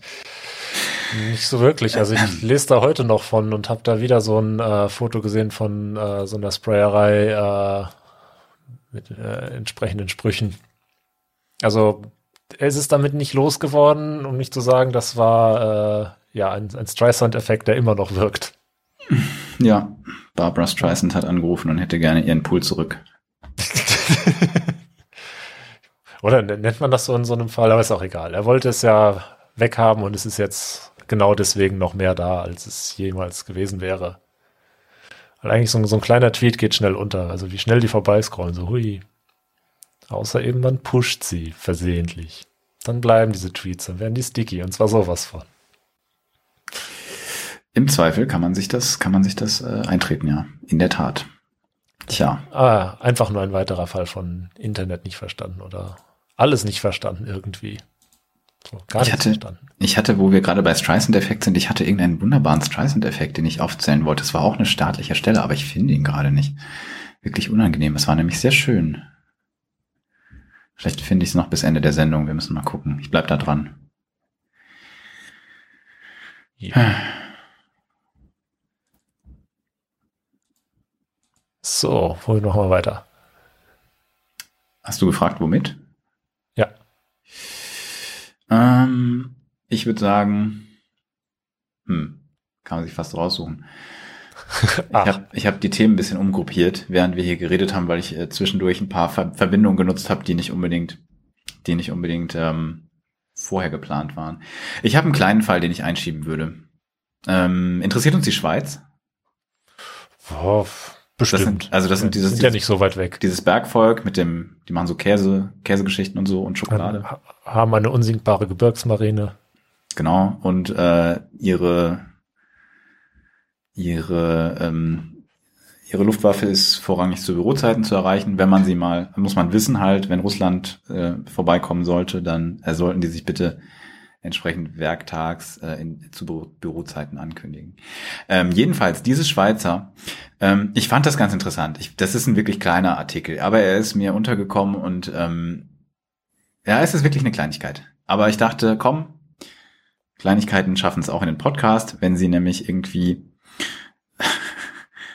wenn sie irgendwie es äh, sagen, sagen, sagen wir so einen gewissen, gewissen Gerechtigkeitssinn beziehungsweise eben, eben das Gegenteil davon triggern. Und zwar gibt es einen Bericht, der kam, ich glaube, auf, also der, der, die Initialzündung war ein Artikel in dem, wenn ich sage Online-Medium Republik CH, ist das wahrscheinlich grob falsch, weil wahrscheinlich ist es eigentlich eine Zeitung. Keine Ahnung. Ähm, also jedenfalls Republik CH. Ich weiß ehrlich gesagt nicht, ob die das vielleicht auch irgendwie drucken. Könnte sein. Kenne mich nicht aus mit äh, Druckerzeugnissen in der. Aber jedenfalls Online-Medium. Äh, der Artikel heißt Einer von uns. Und die Überschrift ist, glaube ich, schon eine ganz gute Beschreibung. Ein Mann aus prominentem linkem Elternhaus propagiert auf Twitter eine rechtsterroristische Ideologie. Dann sticht er einen Menschen fast zu Tode. Warum bleibt der Fall der Öffentlichkeit so gut wie unbekannt? Ähm es kommt hier schon so ein bisschen raus. Äh, ich finde, das Thema läuft für mich unter der Überschrift Klassenjustiz. Hm. Wenn man den Artikel liest, und das empfehle ich Leuten, die sich für, für sowas interessieren, ähm, der ist, äh, ist ein bisschen länger, dann klingt das wirklich so, als wäre Zürich eigentlich nur so eine süddeutsche Kleinstadt, weil die Argumentation, mit der hier gegen jemanden, der mit einem Messer auf einen im Prinzip nur politisch wahrscheinlich anders stehenden ähm, zufälligen Passanten mehr oder weniger eingestochen hat und ihn schwer verletzt hat. Ähm, dessen Rechte werden sehr weitgehend geschützt, weil er aus einem bekannten, guten linken Elternhaus stammt, äh, selber aber eine sehr ja, rechtsextreme Ideologie vertritt. Ähm, es kommt dann noch dazu, dass der Vater ist Künstler und offensichtlich gibt es da eine geförderte Arbeit und dann ist er auch noch, ist der Täter auch noch offensichtlich so Teil des Aushängeschilds davon. Ähm, und ja, ganz krass finde ich am Ende, es gibt halt dann, also ganz grob, ja, der, der, der Sohn, irgendwie Anfang, also ich, ich weiß nicht, ob er da noch 19 war oder schon Anfang 20, hat sich offensichtlich radikalisiert und äh, hat angefangen bei irgendwelchen Demos von irgendwie linkeren Gruppen, im einen Fall zum Beispiel Feministinnen, provozierende T-Shirts zu tragen und damit so an der Seite zu stehen. Also zum Beispiel, glaube ich, hatte er bei einer Black Lives Matter äh, äh, Demo ein, ein White Lives Matter T-Shirt an, solche Sachen. Also so bewusste Provokation. Soweit, klar, ist unfreundlich, ähm, halt wirklich kein cooler Move. Aber äh, nicht verboten, einfach nur ein riesiger Arschloch-Move, aber so, so, so weit würde man sich drüber aufregen und es wäre, es wäre halt noch nichts passiert. Aber er hat dann offensichtlich hm, ist nicht ganz klar, wie die Historie dabei ist. Ähm, der, der Incident, um den es geht, wofür er verurteilt wurde, war im Rahmen von einem Fußballspiel. Es, die Staatsanwaltschaft sagt, er hätte darauf gehofft, antirassistisch eingestellte Fußballfans des FC Zürich zu treffen ähm, und sich dann sogar vorsorglich extra ein Messer mit einer 8 cm langen Klinge gekauft um zu provozieren und dann als Reaktion ähm, eben mit dem Messer äh, den, denjenigen, der ihn dann anspricht, anzugreifen. Das ist das, was passiert ist. Äh, es gab zwar erst eine Rangelei, die hier steht in einem Putt endete. Ich weiß, da sind jetzt keine näheren Details berichtet, aber so wie es klingt, muss der nach dieser zwar schon körperlichen Auseinandersetzung, aber ohne Messer, müssen sie sich getrennt haben und danach mutmaßlich sogar als die anderen, die, die auf die Provokation reagiert hatten, schon weggehen, weggegangen sind, ähm, ist der, der Betreffende hinter ihm hergerannt und äh, hat ihm von hinten in den Rücken und äh, in den zur Abwehr erhobenen Arm gestochen. Und äh, war also lebensgefährlich und war auch, hat auch äh, bleibende Schäden davon getragen. Glücklicherweise ähm, wurde er aber, also hat er überlebt. Und das heißt, dass der, der, der, der Täter an der Stelle hat sich selber radikalisiert, mutmaßlich, zumindest über irgendwelche Online-Communities möglicherweise, und hat bewusst ähm, Leute, deren Meinung er halt nicht teilt, äh, provoziert um wahrscheinlich dann in Reaktion darauf eben ähm, mit, mit einem Messer auf, auf die ähm, ja auf die einstechen zu können. Und heftig. Was daran halt wirklich krass ist, ist der Umgang der Justiz damit, weil er eben aus einer aus einer bekannten Familie stammt. Die die die, die Online-Zeitung verwendet es vielleicht ein bisschen häufig hier, aber es klingt wirklich so wie, naja, die kennen sich da alle und die tun sich nichts, auch wenn er jetzt so ein bisschen das schwarze Schaf der Familie ist. Das ist jetzt vielleicht eine freie Interpretation von mir, aber so liest sich das für mich. Und auch wenn das Urteil dazu zu dem Schluss kommt, dass es ein Racheakt ist und es verurteilt, gibt es ähnliche, ähm, ja, ähnliche Fälle, wo, wo, wo ein entsprechender Prozess vor einem Terror, also auf terroristische Angriffe spezialisierten Gericht in der Schweiz verhandelt worden wären. Äh, insbesondere wenn es halt einen, äh, ja, einen möglichen angenommen islamistischen Hintergrund hat. Bei Rechtsextremen aus gutem Link im Hause. Offensichtlich kann man das Ganze äh, außerhalb der, der Terrorjustiz, nee, das klingt falsch, der, der auf Terror, auf Terrorverfahren spezialisierten äh, Gerichtshöfe äh, klären. Und ähm, ja, am Ende eben mit einem nicht so super hohen Strafmaß enden. Und dann auch noch der, es wird hier darauf hingewiesen, dass der Richter selber offensichtlich grüner ist. Ich weiß nicht, ob das in der Schweiz bekannt ist oder weshalb das hier so relevant ist. Beziehungsweise weshalb das hier so hervorgehoben wird. Aber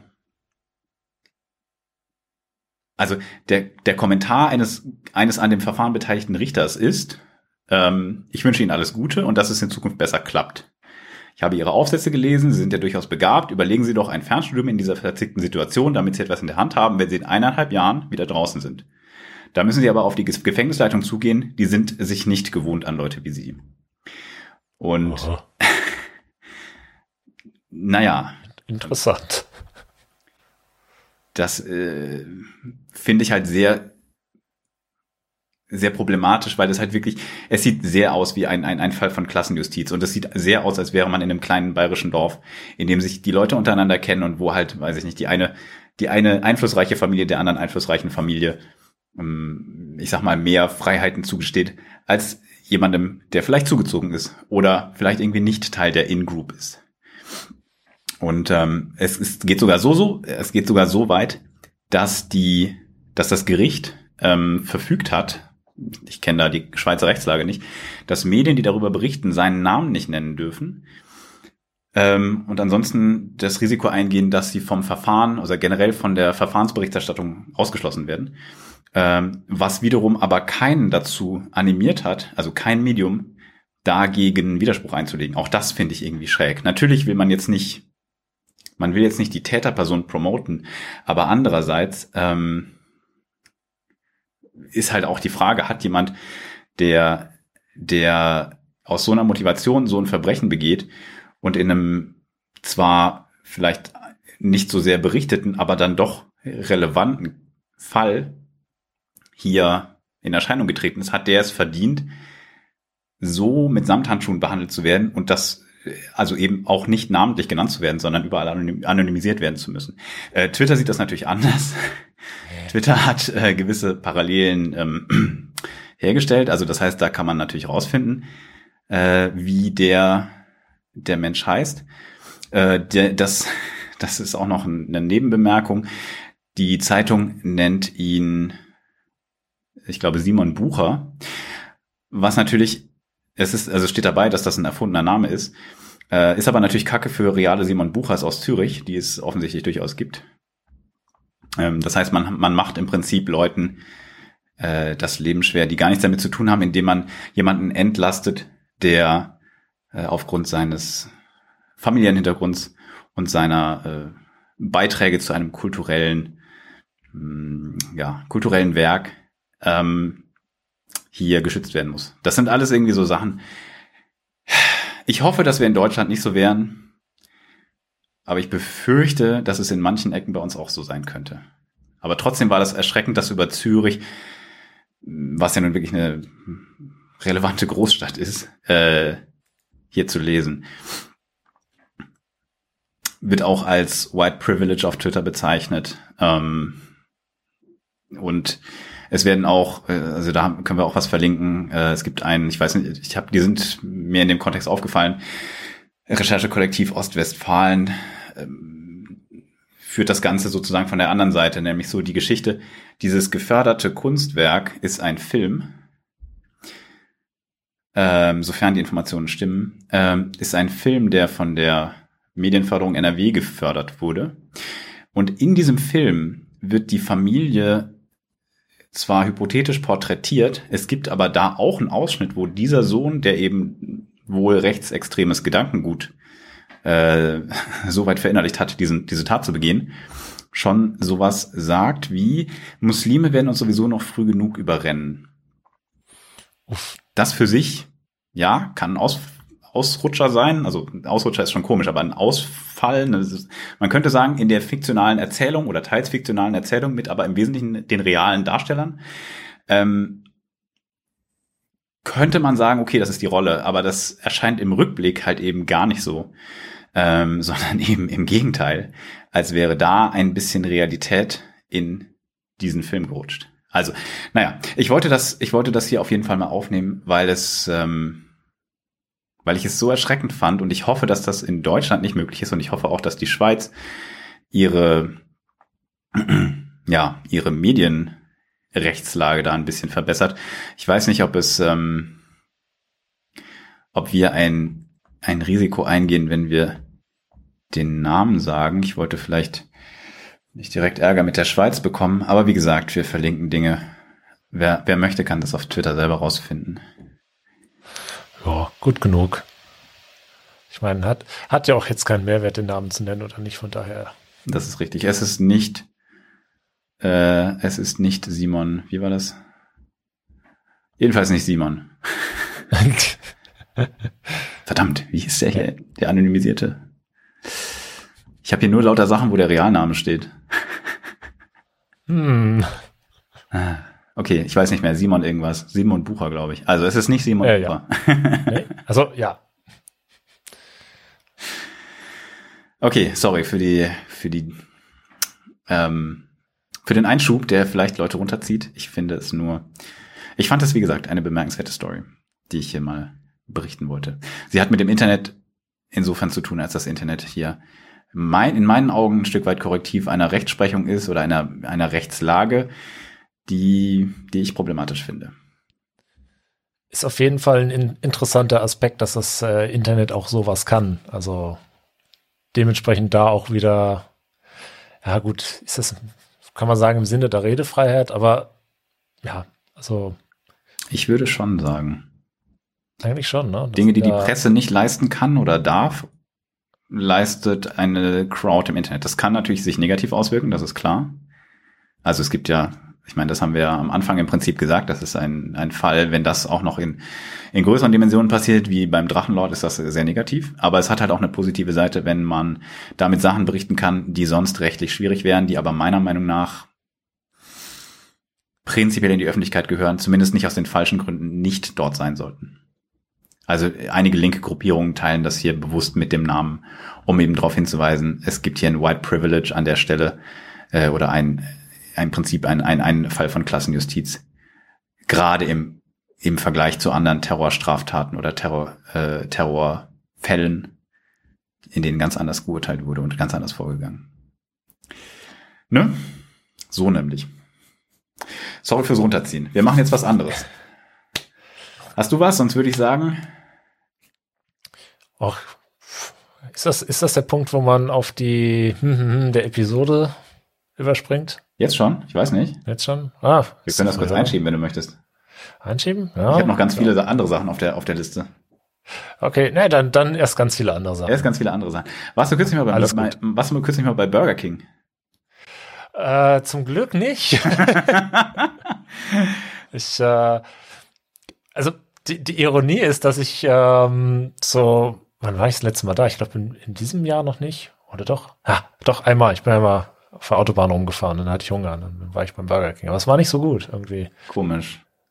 Also, Hattest du Maus im Burger? Nee, also irgendwie, also ich weiß nicht, also so jetzt zurückblickt, ist, ist das ein bisschen äh, beängstigend.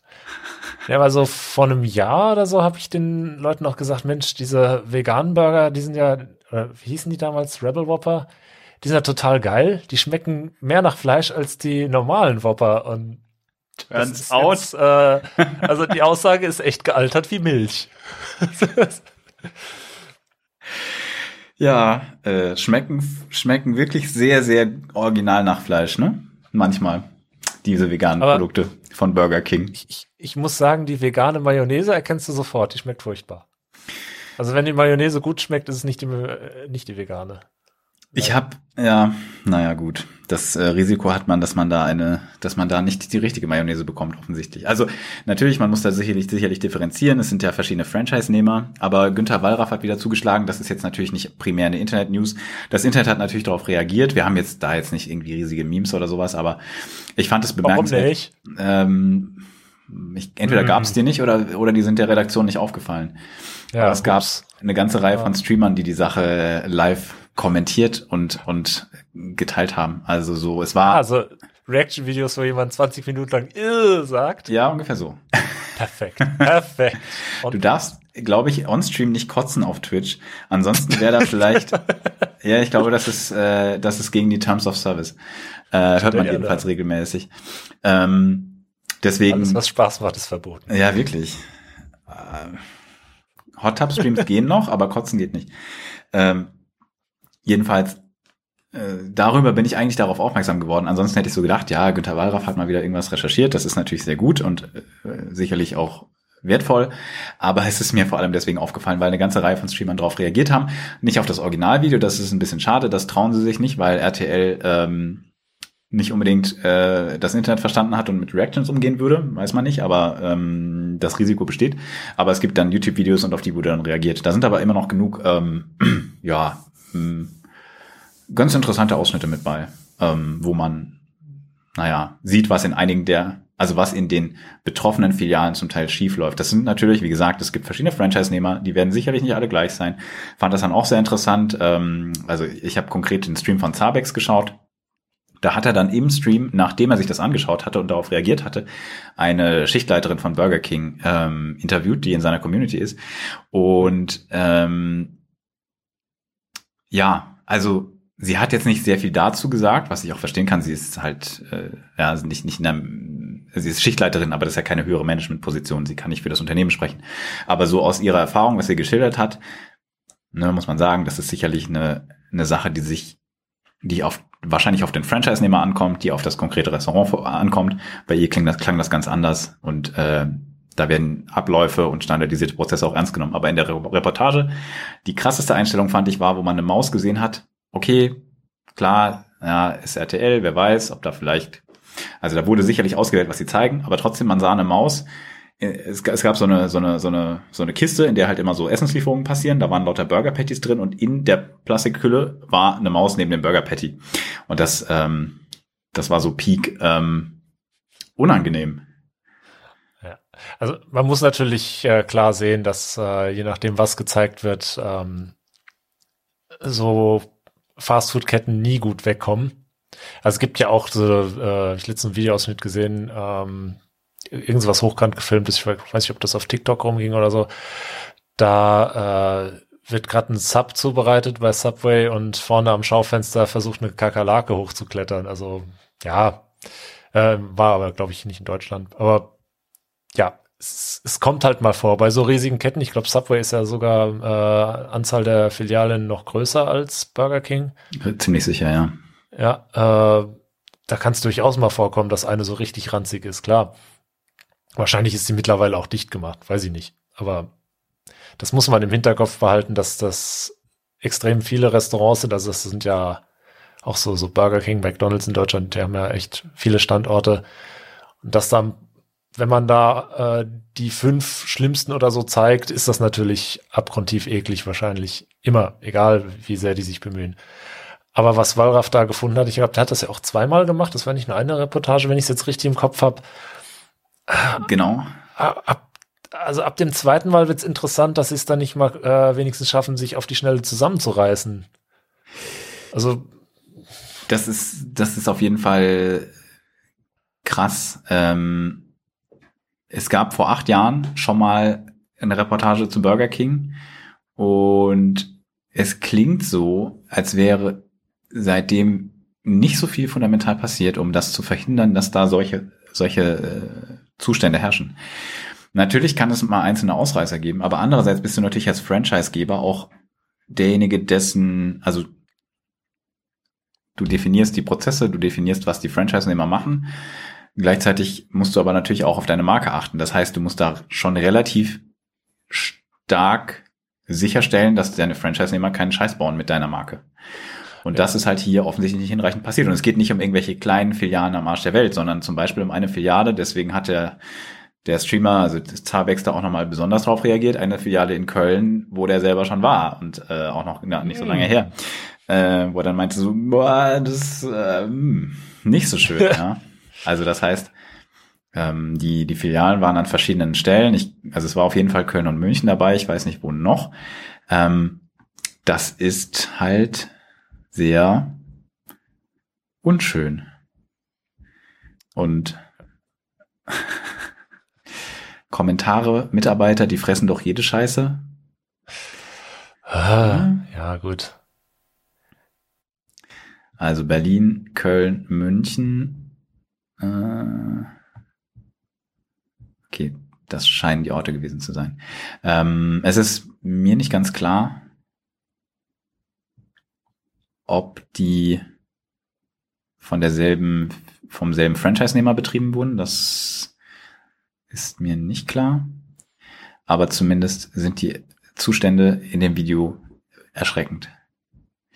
Ich glaube, äh, ich glaube wirklich, man sollte, wenn man das dasselbe Problem vor acht Jahren schon hatte, ähm, oder ein sehr vergleichbares Problem, sollte man, sollte man seine, seine Prozesse und seine Franchise-Kette besser in den Griff bekommen. Auch ein interessanter Aspekt, wenn ich das äh, richtig verstanden habe, ist, dass sie dieses Vegan-Label nicht mehr führen dürfen. Ich wusste gar nicht, dass das äh, irgendwie so ein offizielles Label ist. Also das scheint ja ungefähr, weiß ich, so wie, wie so eine TÜV-Plakette zu sein, dass man da wirklich oder wie so ein CE-Zeichen, dass man das gewährleisten muss, dass das stimmt. Ich dachte, das ist wie so Marketingmaterial, das schreibst du drauf und passt schon. Also, dass jemand verbieten kann, dass ich irgendwo vegan draufklebe, war mir neu. Wusste ich auch nicht tatsächlich, das ist richtig. Aber offensichtlich wird dieses konkrete Label von irgendeiner Organisation vergeben. Und das haben sie jetzt verloren, weil eben ja. vegan gelabelte Produkte zum Teil mit sogar, also mit nicht veganer Mayonnaise und zum Teil, glaube ich, sogar mit Fleischpatties ausgeliefert wurden in Einzelfällen.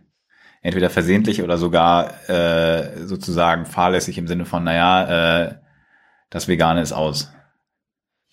Das Zumindest sah das. Ich übrigens, äh, das, das finde ich sehr gut, dass man da so Wert drauf legt, weil es gibt ja nicht nur Leute, die vegane Sachen aus ideologischen Gründen äh, ausschließlich essen, sondern zum Beispiel auch Allergiker. Ja? Also ja. wenn du gegen bestimmte Stoffe allergisch bist, ist es manchmal eine sehr einfache Lösung, einfach äh, vegane Alternativen zu nehmen, wo dann diese tierischen Produkte, gegen die man allergisch ist, einfach nicht drin sein können per Definition, weil es tierische Produkte sind.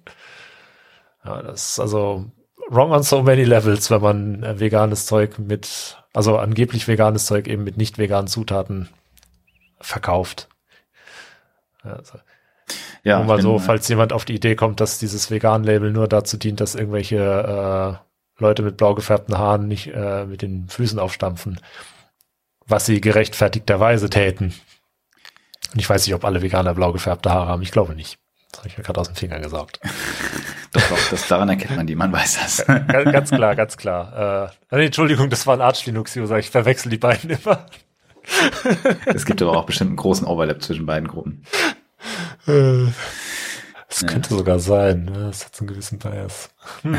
Okay, ich bin gerade, ich bin gerade unsicher. Hatten wir acht Filialen gesagt? Hier stand an anderer Stelle vier, beziehungsweise fünf wurden geschlossen. Ich, egal, die Zahlen müssen wir nochmal noch mal genau schauen.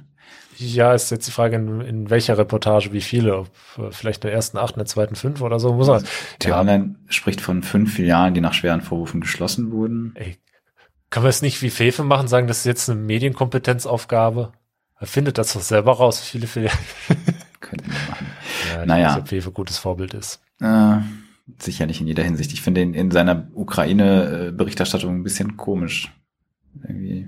Ja, das, das äh, muss ich auch seit längerem feststellen, dass ich da teilweise ein totaler Fan bin von dem, was er schreibt und teilweise denke ich, Alter, ich nehme dir das Internet weg, du Arsch. also ja. polarisiert mich schon also wenn man eine, so ein komplettes Publikum in so zwei Gruppen polarisiert kriegt, das ist eine Sache, aber so einzelne Personen polarisiert kriegen, ist, ist das dann diese sogenannte Hassliebe? Hm. Ich, ich, bin so von seinen jüngeren Einlassungen nicht, nicht begeistert, muss ja. ich sagen. Ja, naja. ich habe auch das Gefühl, er hat ein bisschen nachgelassen oder hat eine Durststrecke. Ich, ich hoffe, es wird wieder besser, weil früher habe ich das ganz gern gelesen, das war sehr spannend, aber mittlerweile, ah, schwierig, schwierig. Macht keinen Spaß. Es sind schwierige Zeiten. Viele Leute sind irgendwie während Corona oder jetzt während Ukraine abgedreht.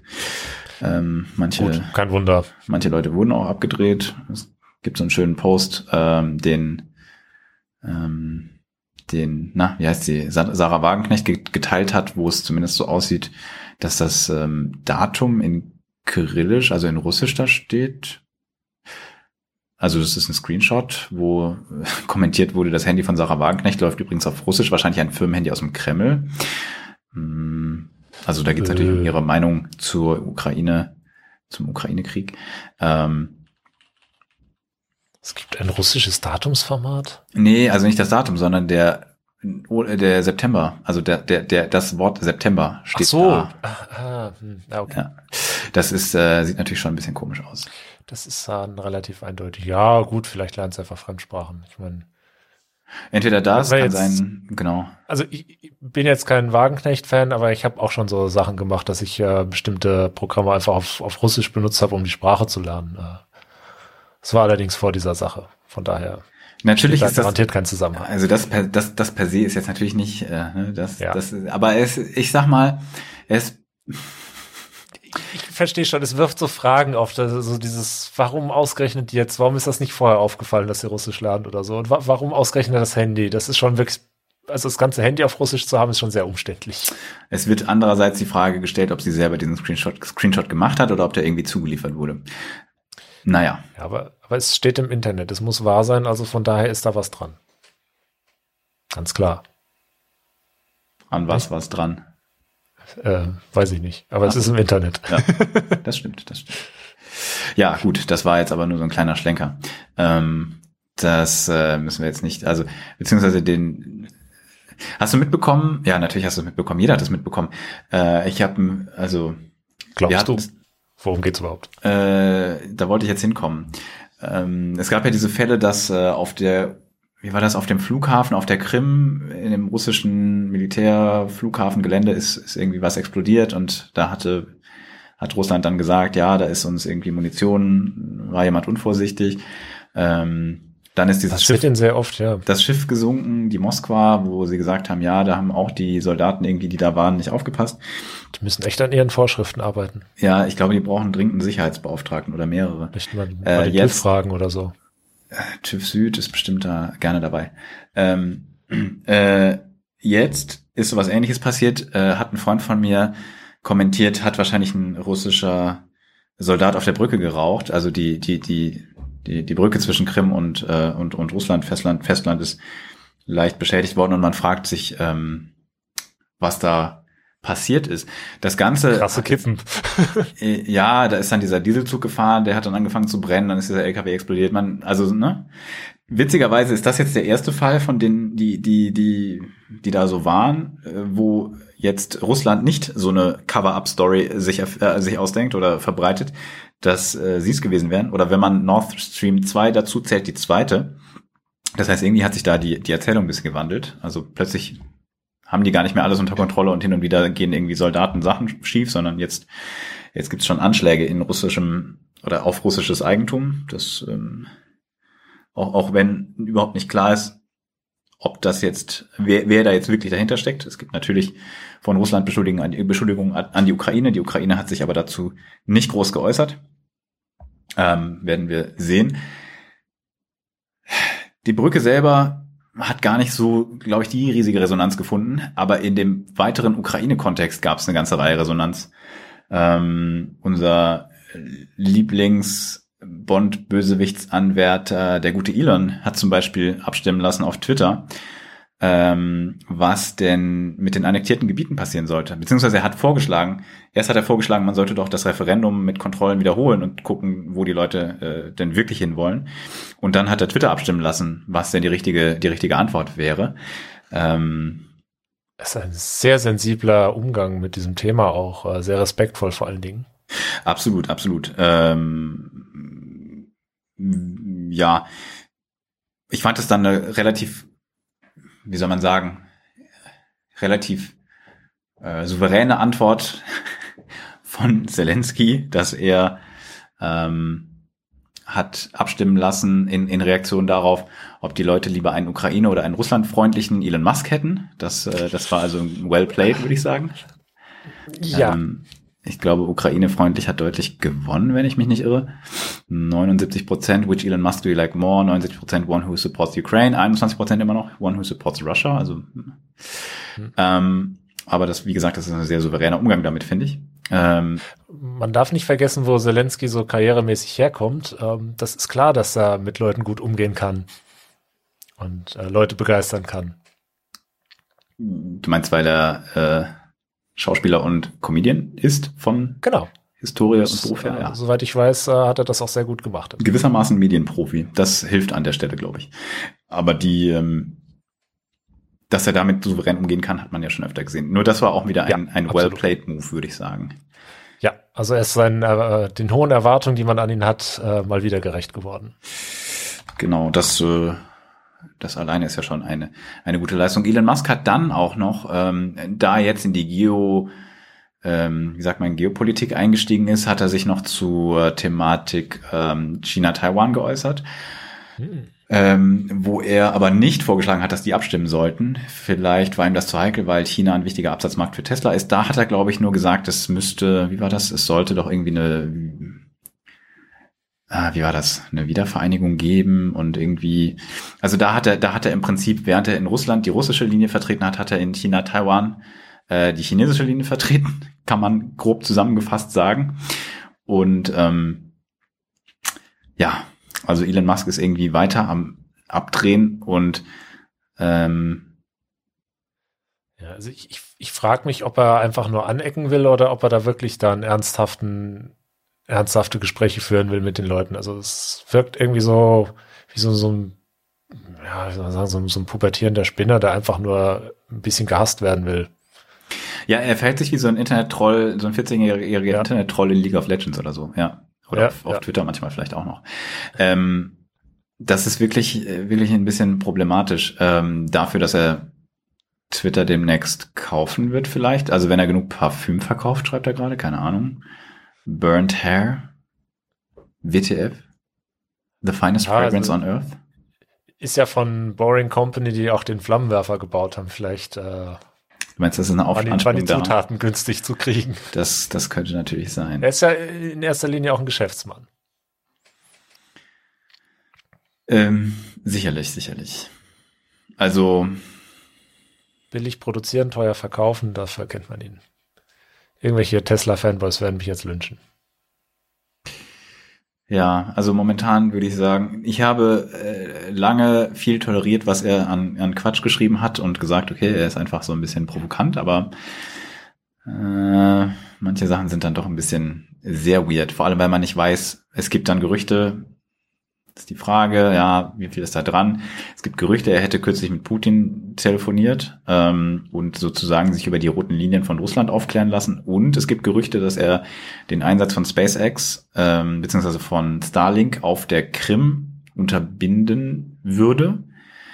Ähm, möglicherweise sogar die Nutzung in den frontnahen Gebieten einschränkt, ähm, wegen der Befürchtung, dass Russland Atomwaffen einsetzen könnte was, wenn er ein Staat wäre, vielleicht eine legitime Überlegung wäre, aber er ist halt nicht die US-Regierung, sondern nur der CEO von SpaceX und Tesla und sollte vielleicht gerade, wenn auch die Starlink-Terminals nicht, er hat da zwar was zu beigetragen, aber da hat auch die US-Regierung zu beigetragen und da haben, glaube ich, auch noch andere Leute zu beigetragen finanziell. Ähm, wenn das nicht alleine seine Sache ist, sollte er das auch nicht alleine entscheiden. Also da irgendwie ist er sehr sehr am Abdrehen gerade. Das klingt wie so Denkansätze aus äh, einem Cyberpunk-Szenario, weil er da so als ähm, Vertreter der Corporations mitmischt in politischen Dingen, die eigentlich weit über dem Scope einer Firma liegen. Ja. Aber er kann das halt, weil seine Firma so fett ist und da so viel Geld dahinter ist.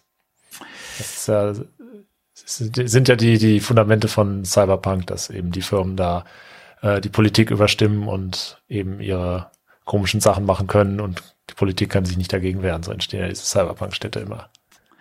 Ja, dazu passt ja der neue Roboter von Tesla, wenn der noch ein bisschen besser wird. Momentan ist er ein bisschen underwhelming, aber wer weiß, wo es dahin geht. Es gibt schon Leute, die befürchten, dass er seine eigene äh, Androiden-Armee aufstellen könnte und damit der größte private äh, Söldneranbieter eines Tages werden könnte. Das wäre, glaube ich, noch ein bisschen mehr creepy, als es eh schon ist. Er selbst behauptet natürlich, dass ihm immer das Gute der Menschheit am Herzen liegt, aber äh, selbst wenn das so ist, kann man, kann man Sachen auch zu Tode umarmen. also. Um das noch war, war das Futurama so eine, so von wegen, ich, ist, das zitiere ich immer falsch, aber ich zitiere es trotzdem so. Eine Erfindung ist zunächst einmal neutral. Sie kann böse oder gut sein, wie zum Beispiel der Todeslaser. Das kenne ich so nicht, aber ja, in dem Sinne. Das ist einer der ersten Staffeln, so Professor Farnsworth, wer dann irgendwas erklärt. Also, wie gesagt, das ist nicht klar, aber es gibt jemanden, der jetzt nicht total, das ist jetzt kein totaler äh, Crackpot, der das behauptet, dass Elon Musk möglicherweise sich mit Putin konkret ausgetauscht hat. Ähm, das wäre halt wirklich ein neues Level von ja, problematisch, wenn eine Einzelperson und sei sie auch der wahrscheinlich aktuell reichste Mann der Welt ähm, hier eigene Geopolitik macht mit seinen Unternehmen. Ja. Ja. Das äh, überstimmt dann natürlich jegliche Checks und Balances im Zweifelsfall und sollte so nicht vorkommen. Ist sehr undemokratisch. Ja, alles, alles daran ist problematisch. Ähm, man, ja, gibt schon Leute, die meinen, er würde als nächstes irgendwie eine Friedenslösung im Nahen Osten bringen. Wer weiß. Ich erwarte es jede Stunde eigentlich, dass das sein nächster Post sein könnte. Ja. Perfume Salesman. Naja.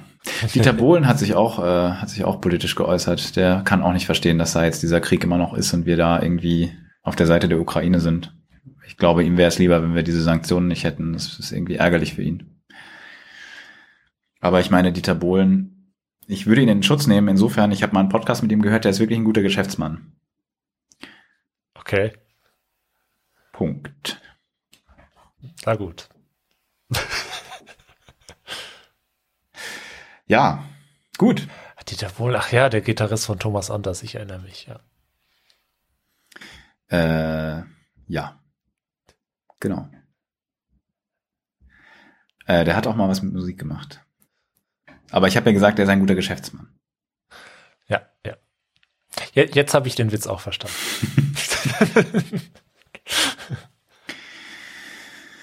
naja. Ich hätte noch was, ich hätte noch was zur, zur Wahl. Sind wir zu politisch Wahl. heute? Total, aber wen stört's? Wenn es euch nicht gefall, gefällt, schreibt es äh, in die, in die Discord-Community. Genau, schreibt uns auf Discord einfach in der, in, in, auf unserem Discord-Server, äh, dass ihr wieder mehr Spaß und weniger Politik wollt. Es war nur einfach relativ viel los, deswegen, deswegen sind wir heute so ein bisschen, so ein bisschen auf Krawall gebürstet. Ich weiß gar nicht. Es wird auch wieder bessere Folgen geben, wo es mehr um Entertainment geht und weniger um, ja, um Glo Geopolitik und Russland und weiß ich nicht, Klimawandel und so. Ja, was noch war, war Wahl in äh, Niedersachsen. Das ist äh, das ist das äh, Bundesland, ähm, wo äh, Hannover drin ist zum Beispiel. Also völlig irrelevant. Aber äh, da war Wahl und die FDP ist rausgeflogen. Jetzt könnte man sagen, okay, wen juckt das bitte? Aber die FDP ist ja sowieso schon, hatten wir glaube ich auch schon mal in den letzten Folgen, die FDP fällt ja durch Trollereien auf Twitter auf. Mit irgendwelchen Blödsinn, den sie die ganze Zeit hoch und runter posaunen. Aus irgendeinem Grund häufig noch irgendwie äh, dieselben Themen wie die CSU. Irgendwie haben die sich in einigen Punkten gerne inhaltlich. Und ähm, nachdem sie bei der Wahl also nicht so gut abgeschnitten haben, haben sie sich jetzt gedacht, ähm, und das sehen auch Kommentatoren so, ähm, irgendwie sind unsere Inhalte bei den Wählern nicht gelandet, also wir sind mit den Inhalten nicht bei den Wählern gelandet, lass einfach dasselbe noch mehr machen, weil dann wird's besser. Das ist jetzt meine, meine Interpretation, das mit dem dann wird's besser. Vielleicht haben sie sich auch gar nichts dabei gedacht und machen jetzt einfach mehr vom selben. Ähm, ist also sehr interessant. Die äh, das Thema zum Beispiel Atomkraftwerke Laufzeit verlängern. Momentan stehen sie der Laufzeitverlängerung im Weg, weil sie nicht mehr ihrem eigenen selbst unterschriebenen Kompromiss zustimmen wollen. Äh, das heißt, momentan passiert da gar nichts. Wenn die nicht unterschreiben, dann werden die halt Ende des Jahres abgeschaltet. Ähm, das ist auch ein Thema, was überhaupt nicht verfängt, interessanterweise. Also deswegen haben sie halt möglicherweise auch nochmal Stimmen verloren, das ist nicht ganz klar, aber jedenfalls keine gewonnen. Ähm, und das Allerkrasseste, ich weiß nicht, dass vielleicht bin ich da ein bisschen gebiased, weil ich die ganze Zeit Leute habe, die FDP-Tweets mit Antworten korrigieren. Aber was die für eine Scheiße verbreiten an wissenschaftlichem Schwachsinn, das Allerbescheuertste, meiner Meinung nach, was wirklich, was, was wirklich sehr gut zusammenfasst, was für ein Bullshit das ist, ist ein Tweet von Christian Lindner vom 10. Oktober. Wir befinden uns in einem Energiekrieg. Hashtag Energiekrieg. Physikalisch und ökonomisch spricht alles dafür, die Kapazitäten der sicheren Kernkraft, Hashtag Kernkraftwerke für diese Krise ans Netz zu holen. Ans Netz zu holen. Die wollen ja auch noch welche aus der, also aus der abgeschalteten, äh, aus dem abgeschalteten Bestand neu starten. Witzigerweise, die, die CDU wollte irgendwie in, in den 70er Jahren ausgeschaltetes und ausgefallenes Atomkraftwerk in Niedersachsen wieder ans Netz bringen. Die haben wohl irgendwie nicht so aufgepasst in Geschichte, aber gut, dass die CDU alte Konzepte wieder ausgräbt, wundert keinen. Jedenfalls, der Tweet geht weiter. Deshalb halten wir an unserer Position unabhängig vom Wahltag fest. Das ist nicht Politik, sondern Physik. CL für Christian Lindner hat das, selber geschrieben. Ähm, und das ist einfach, also ich fühle mich da vielleicht auch persönlich getriggert, weil ich ähm, zwei, drei Ahnungen von Physik habe. Und da hat jemand sehr schön geantwortet. Physik ist bei der FDP leider nur Cherrypicking und hat darunter einen anderen Tweet zitiert. Äh, Physik ist auch das. Ein Tempolimit Benzin spart, E-Fuels vollkommen ineffizient sind, der Verbrenner das Klima aufheizt, der Atommüll nicht einfach verschwindet und Atomkraftwerke Uran brauchen, das zum Großteil wohl aus Russland kommt. Man könnte noch weitere Sachen anführen, aber weiß ich nicht. Geht euch das auch so, dass, also ich habe so oft irgendwelche Bullshit-Tweets von FDP-Politikern zu Themen technischer, physikalischer meistens aber gar nicht, in, der, in dem Fall geht es nicht um Physik, sondern es geht um, um, um, um äh, Technik. Also entweder äh, Kernkraftstechnik, also äh, eine Ingenieurdisziplin, wo man sich darauf spezialisiert, oder eben die Technik hinter Energieversorgungsnetzen. Auch das ist nicht in erster Ernährung Physik, sondern das ist ein, ein technischer, eine technische Expertise, die man da braucht. Ähm, das sind alles, das sind Fragen, die Ingenieure oder Leute, die sich damit auskennen, bewerten können. Das können aber nicht Politiker bewerten und das erkennt man an diesen Einlassungen auf Twitter. Und ich weiß wirklich nicht, wer, also so, was erlaube? Was ist los? Ist die FDP zu einem, zu einer Armee von Twitter-Trollen geworden? Ja, es ist also wirklich seltsam, dass man, äh, ich, ich habe ja immer gedacht, der wäre in, in Rhetorik so ein bisschen, äh, soll man sagen, besser.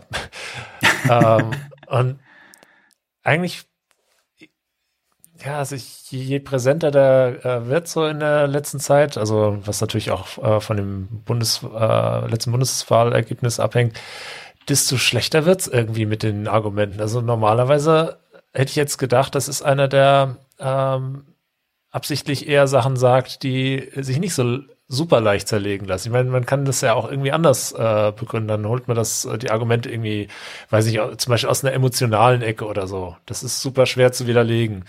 Oder formuliert es irgendwie flapsig lustig, ähm, dann wird man bestenfalls als Kasper bezeichnet, aber wird eben nicht so sachlich argumentativ dauerhaft zerlegt. Egal, ähm, es gibt ja lauter Rhetorik. Du meinst den Söderpullen? Ja. Der, der wird ja gerade deswegen ähm, nicht so richtig runtergezogen, weil es ja von vornherein ulkig war. Und sich über ulkige Sachen lustig zu machen, ist halt, ja, passiert halt nicht mehr viel, ne? Gut, auch der schreibt Käse, muss man auch so sehen. Ja, ja. aber mit Anlauf und dann kann man hinterher sagen, ja, war doch Absicht. Ach so, ja, jemand, der was mit Absicht falsch äh, sagt, ist halt besser als jemand, der einfach offensichtlich inkompetent ist. Ja, mit solchen Einlassungen erweckt er jedenfalls nicht den Eindruck, dass da Leute an der Regierung sind auf Seiten der FDP, die etwas davon verstehen, wozu sie sich äußern. Klar, ein Problem, was man in der, in der Politik an mehreren Stellen sieht, gerade auch ne, zum Thema Internetgesetzgebung hatten wir am Anfang der Folge, aber es ist wirklich frappierend und sich dann noch mit dem, mit dem, ja, wie soll ich sagen, hinter der Physik zu verstecken, ist, ist noch mal problematischer wenn er, wenn er, äh, niemand wäre ihm böse, wenn er sich irrt. naja, die, der große neue Trend ist Greta Thunberg ähm, zu, ähm, zu zitieren, weil sie irgendwie gesagt hat, sie würde die Atomkraftwerke laufen lassen. Sie hat halt auch noch andere Sachen gesagt. Wenn man sie andere Sachen fragen würde, würden sie dem sicherlich nicht mehr zustimmen. Aber die einige Leute, CDU, äh, CSU und FDP, sind gerade in diesem einen Punkt Greta Thunberg-Fans. In allem anderen halt leider nicht. Ja, also da lernt man wieder, was das Wort Framing bedeutet, weil das ist auch ein bisschen her, dass sie das gesagt hat. Und ja, wie gesagt, wie du gerade gemeint hast, der Kontext war auch ein anderer. Ja, und wenn man halt so einen Satz rauszieht aus so einer ganz, was, was, was eine Rede. Äh, das weiß ich gar nicht, was der Kontext davon war. Ja, äh, kommt auf jeden Fall was völlig anderes bei raus. Ja, also äh, sie sagt nicht, hier, ihr macht schon alles richtig und lasst mal die, die Atomkraftwerke an. Das ist nun wirklich nicht die Message, die Greta Thunberg Deutschland ähm, überbringen möchte. Es gab leider, also dieses, wir haben keine Ahnung, aber wir äußern uns mal, gab es leider auch bei der ARD bzw. der Tagesschau mal wieder. Die haben einen Artikel, in dem sie Fake News zum Thema Kritik an Windkraftanlagen ent, enthüllen. Ähm, das an sich ist okay. Das Problem ist, dass die Teile der Fake News selber verbreitet hatten. Das heißt, ich glaube, die Wissenschaftsredaktionsqualität der Tagesschau-Zulieferer ist irgendwie, hat gerade so einen leichten, so einen leichten Durchhänger. Siehe auch äh, freie Energiefernseher aus Afrika. Ähm, oh, ja. Ganz konkret, also es gab ein Zitat von dem, ich glaube, Vorsitzenden des Chemieverbandes, das ist irgendwie, ich glaube, der Covestro CEO, der hatte was über, über 10.000 Tonnen äh, und, und, und mehrere Eiffeltürme für eine Windkraftanlage äh, geschrieben, irgendwie so, das war falsch, das, das haben die hier richtig gestellt, das hatte er aber auch selber auch schon korrigiert. Äh, die ARD selber, okay, sie sagen auch hier, dass sie es selber waren, das ARD Wirtschaftsmagazin Plus Minus hat äh, das problematische, also durch prinzipiell durchaus problematische Schwefelhexafluorid thematisiert, was ein krasses Treibhausgas ist und was tatsächlich auch in Windenergieanlagen vorkommt. Was sie aber ver vergessen haben zu erwähnen, ist, dass das ein, das ist ein, ich glaube, man nennt das Löschgas. Das wird in sehr vielen elektrischen Schalteinrichtungen verwendet. In der Windkraft ist das in Relation zu dem, was man an CO2 einspart, was die Klimawirkung betrifft, selbst wenn das ausgestoßen würde, unerheblich, aber es ist da auch verkapselt. Das die größte Quelle von Schwefelhexafluorid, was übrigens in jedem Umspannwerk prinzipiell zumindest eingesetzt werden kann. Ich weiß nicht, ob das wirklich wird, aber das ist nicht nur auf Windkraftanlagen beschränkt. Die, die Art von Gas brauchst du an ganz vielen Stellen. Und es gibt scheinbar noch Schwierigkeiten mit Ersatzstoffen. Aber die sind, wie gesagt, verkapselt. Die größte Quelle davon sind offensichtlich ähm, äh, Isolationsfenster, die früher mit diesem Gas gefüllt wurden und jetzt entsorgt werden, ohne dass es Auflagen für die Entsorgung gibt zum Teil. Und dann entweicht es halt. Das ist ein solches Bullshit-Argument an der Stelle. Trotzdem hat die hat Plus Minus offensichtlich sich hier hat, äh, tief ins Klo gegriffen und das zu einem großen Aufreger gemacht. Ähm, wie gesagt, hier wird es richtig gestellt, aber es, ich finde, so ein Fehler sollte eigentlich gar nicht erst gar nicht erst passieren, wenn man äh, gut bezahlt ist und theoretisch eine Wissenschaftsredaktion unterhalten kann. Das ist ja jetzt nicht irgendwie, weiß ich nicht, Peter Müllers äh, Blog zur Energiewende. Und der hätte vielleicht Peter noch Müller, Stefan Ramsdorf bestimmt gefragt. ganz nett. Ja, wie gesagt, der hätte noch Stefan Ramsdorf gefragt und hätte dann auch richtige Meinung gehabt. Das, ähm, das erwarte ich besser. Alles von meinen Gebühren. Ja. Ganz, ganz gefährlich. Ganz gefährlich ist Slippery Slope. ja, gut. Okay, das waren meine Aufregerthemen, glaube ich, im Wesentlichen. Jetzt können wir wieder zum Quatsch kommen. Haben wir noch Quatsch? Oh, haben wir. Fangen wir an mit dem klassischen Quatsch oder? Lass uns neumodischen Quatsch machen, ich weiß nicht. Neumodischer Quatsch. Dann äh, Twitter-Account der Folge? Machen wir. Hau raus. Commander, Commander Karl. Mit einem K geschrieben. Wer ihn noch nicht kennt, äh, der macht diese äh, lustigen Nachladeanimationen. Ich glaube, der hat auch so vor, irgendwann daraus ein Videospiel zu machen, aber irgendwie, wie man das so kennt, wenn man so so sidetrackt bei seinen Projekten und sich auf irgendwas zu sehr versteift, oder wenn man Bike chattet, wie auch immer, äh, der hat halt irgendwann angefangen, so Nachladeanimationen irgendwie erstmal zu, zu drehen, also sich so selbst in Ego-Perspektive oder so Point-of-View-mäßig seine Hände gefilmt, dass es aussieht wie in einem Spiel und dann beliebige Haushaltsgegenstände nachgeladen. Oder jetzt äh, vor kurzem war es ein Akkuschrauber und macht das halt sehr lustig. Oder irgendwie ein Akku-Laubbläser oder ein, ein Toaster.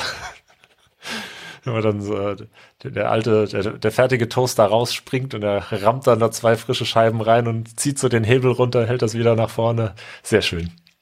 Also Commander Karl, Sehr cooler Twitter-Account. Sehr schön, ja. Der ist ja äh, Game, Game-Entwickler selber auch und also hat da genau, also, seinen gewissen Bezug. Ich glaube, zwischenzeitlich hat er sogar ein bisschen weitergemacht im Game Development. Es wird überraschenderweise wohl ein Ego-Shooter. Komisch, ich hätte gedacht, er macht ein Rundenstrategiespiel. Ah, sowas, man kann sich auch so irren. Ja. Oh, ich hab, hätte noch hier? Ja, natürlich. Ähm, ich ich habe noch einen kleinen Nachtrag. Vorsicht mit Vince Ebert, falls den jemand kennt. Der ist irgendwie auch ein kleines bisschen abge abgeglitten, habe ich den Eindruck. Stefan Holzheu schreibt auf, auf Twitter, jetzt nochmal zum Thema zurück hier, äh, Quatsch zur Energiewende. Beispiel Vince Ebert, der glaubt, bei, mit dem Dual Fluid Reaktor aus der Gattung der Hashtag PowerPoint Reaktoren den Klimawandel auf, den Hashtag Klimawandel aufheben zu können. Sorry, das nur als kleine Zwischenbemerkung. Ähm, du merkst, ich bin so ein bisschen geladen, wenn Leute hier die Wissenschaft irgendwie, irgendwie missbrauchen, um, um, um Ideologien zu verbreiten. Ich glaube, äh, so fühlt sich das, das, das fühlt sich analog dazu an, wie wenn man äh, als ITler sieht, wenn jemand zu Hause ein, ein Netzwerk aufbaut und alles falsch macht. Maybe, maybe. Oder Falschbehauptungen über äh, WLAN-Standards äh, von sich gibt. So, oh. ja. Gut, Webklassiker. Perfekte Überleitung zum Webklassiker, ja. Der Bastard Operator from Hell. Wer den nicht kennt, äh, der muss ihn kennenlernen. Wer den nicht kennt, hat in den 90er noch nicht, noch nicht äh, viel Zeit im Netz verbracht, glaube ich, wahrscheinlich. Ja, das, das auch, das auch. Ne? Es sind ja so satirische Erzählungen über einen, äh, wie sagt man auf Deutsch, ja, den technischen Assistenten, der ein System betreut und, äh, und, und von Usern genervt wird und äh, sich dafür dann recht. Und dann kommen da so tolle äh, Gespräche zustande wie äh, oder Situationen, User macht Ticket, äh, mein Home-Verzeichnis ist voll. Äh, Antwort des Operators, jetzt ist wieder alles frei. ja. Das, äh, ja, beziehungsweise ähm, ich, ich brauche irgendwie ein weiteres Megabyte in mein, nein, irgendwie so, äh, ich brauche noch ein Megabyte Platz in meinem Home-Verzeichnis. Ja, ich habe dir ein Megabyte freigemacht. Ah, cool, habe ich dann jetzt zwei? Nee, eins. ja. Genau, ja, ein, ein absoluter. Lebt natürlich ein bisschen von den äh, Problemen der damaligen Zeit, dass äh, Megabytes äh, schon große Speichereinheiten waren. Das Megabyte war jetzt auch raus, also äh, random, es könnten auch weniger als oder mehr als ein Megabyte gewesen sein. Aber so, ne? Also ja. ihr kriegt die, ihr, ihr, ihr, ihr catcht den Vibe. Ähm, davon gab es natürlich auch so ein bisschen Parodien und sowas. Also ist ein absolut empfehlenswerter Web-Klassiker, kann man sich sehr gut, glaube ich, auch heute noch äh, durchlesen, die Stories. Es gibt, ähm, ja, wir verlinken einfach die das Archiv. Das Archiv, davon, ne? ne? Ja. ja. Ja, das gibt's ja Seite Boff Archiv. Wird immer BOFH abgekürzt und ich weiß nicht, was ich sprechen soll. Boff. Boff. Das Boff Archiv. Klingt nicht gut. Also sehr viele schöne Stories. Es gibt ähm, es gibt davon noch so eine deutsche Version. Kennst du den Bastard Assistant from Hell? B-A-F-H? Nee. Nee. Ist, ähm, äh, ist ein bisschen daran angelehnt, angelehnt. Es geht um den Alltag eines missgelaunten Studenten, der weder, äh, Assistenten, der weder Studenten noch irgendeine Form von Arbeit mag. Auch ganz schön. Ähm, also es gibt noch davon paar Ab, ja, An Anlehnungen, paar, paar äh, Variationen desselben Themas, aber aus einer bisschen anderen, bisschen anderen Sicht. Auch ganz schön. Oh, ich habe gerade gefunden den BAFH Ausredenkalender. Genau, sowas. In der Januar. Bildschirme haben keinen Pixeltoner mehr. Ah. Ich glaube, die Bits auf den Platten kleben nicht mehr richtig. Füllen Sie Uhu nach. Oh, sehr schön. Ich glaube, den gibt's im Original beim Bastard Operator auch schon, den Ausredenkalender, aber der, äh. der Bastard Assistant, den habe ich auch sehr gefeiert damals. Also in der, in der Frühzeit, äh, Frühzeit vom Internet her. Gibt sogar. Wahres auf Motherboard. Kaufen Sie Ihrer Mutter ein besseres Aufbaushampoo. ah, sehr schön, sehr schön. Ja. Ja. Ja, klare Empfehlung auch dafür. Gut. Ähm, ist das Einzige, was uns noch fehlt äh, in, den, in den festen Rubriken, wäre ein Podcast der Woche. Uh, Podcast der Woche. Hast du eine Empfehlung? Ähm, das ist eh immer deine Rubrik. Das ist meine Rubrik. Es ist, es ist nicht ganz einfach, weil ich, ich weiß immer nicht, wie sehr man in einzelne Themen ähm, eintauchen sollte. Manche der Podcasts, die ich höre, sind halt wirklich sehr, sehr speziell. Wir hatten ja, und manche sind so groß, dass es irgendwie Blödsinn ist, die zu empfehlen. Hm. Ich glaube,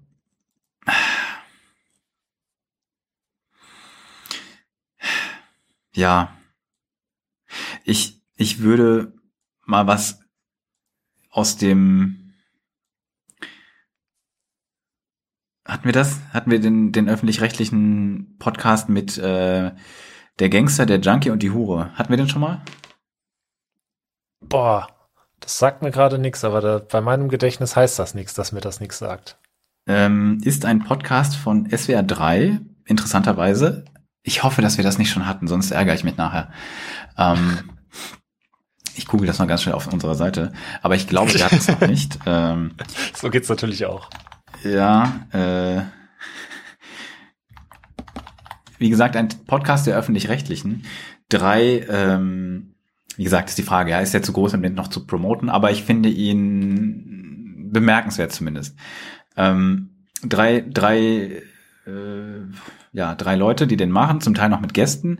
Eine Ex-Prostituierte, ein Ex-Junkie und ein Ex-Krimineller, die zum Teil aus ihren eigenen Stories erzählen ähm, zum Teil halt, wie gesagt, mit Gesprächspartnern oder so Sachen, die sie so aus ihrer, in Anführungszeichen, aktiven Zeit berichten können. Äh, ist halt, man muss sich ein bisschen, man muss ein bisschen härtere Sachen abkennen, das abkönnen. Das sind natürlich alles Sachen, die halt äh, ja, reale Vorkommnisse äh, beschreiben. Zum Teil auch wirklich sehr traumatisierende Sachen. Ich glaube, die haben auch immer Triggerwarnungen, wenn es halt um einzelne äh, Probleme geht, wenn man da empfindlich ist. Aber ich finde es ein sehr interessantes Format, dass es noch von einem öffentlich-rechtlichen ähm, Radio kommt, finde ich umso bemerkenswerter dafür, wie sehr die wirklich ins Detail auch gehen und es wird auch zum Teil wirklich schmerzhaft. Ähm, wie gesagt, ist ein bisschen, ich würde es nicht True Crime nennen, auch wenn es vielleicht darunter fallen würde. Es ist, es ist halt so eine, so eine subjektive Sicht aus, aus, aus Sicht der, der, der, im einen Fall des Täters, aus der, dem anderen, im anderen Fall der, der Beteiligten zumindest. Also da geht es, also was zum Beispiel krass war, vom Lieblingsonkel zum Triebtäter, da erzählt der frühere Kriminelle, dass er einen krassen Onkel hat, der als ein, ähm, als äh, offensichtlich irgendwie Kopf eines Kindesmissbrauchsring dann Rings dann später ins Gefängnis kam.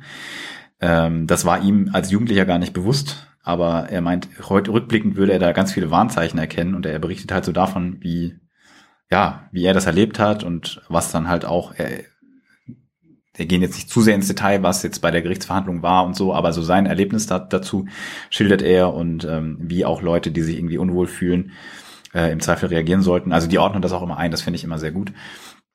Wenn einen sowas nicht zu sehr belastet oder sowas und, und, und, und thematisch interessiert, dann, dann finde ich das einen ganz coolen Podcast, den man sich reinziehen kann. Ich glaube, die Folgen sind so jede Woche oder alle zwei Wochen. Und ähm, ja, das wäre so meine Podcast-Empfehlung dieser Folge. Aber es ist, wie gesagt, so ein bisschen, bisschen härteres, härtere Gangart. Klingt aber interessant. Das auf jeden Fall. Ähm, Mir scrollt gerade vorbei, dass manche Leute sich jetzt alt fühlen, weil der Support für Windows 8.1 im Januar endet.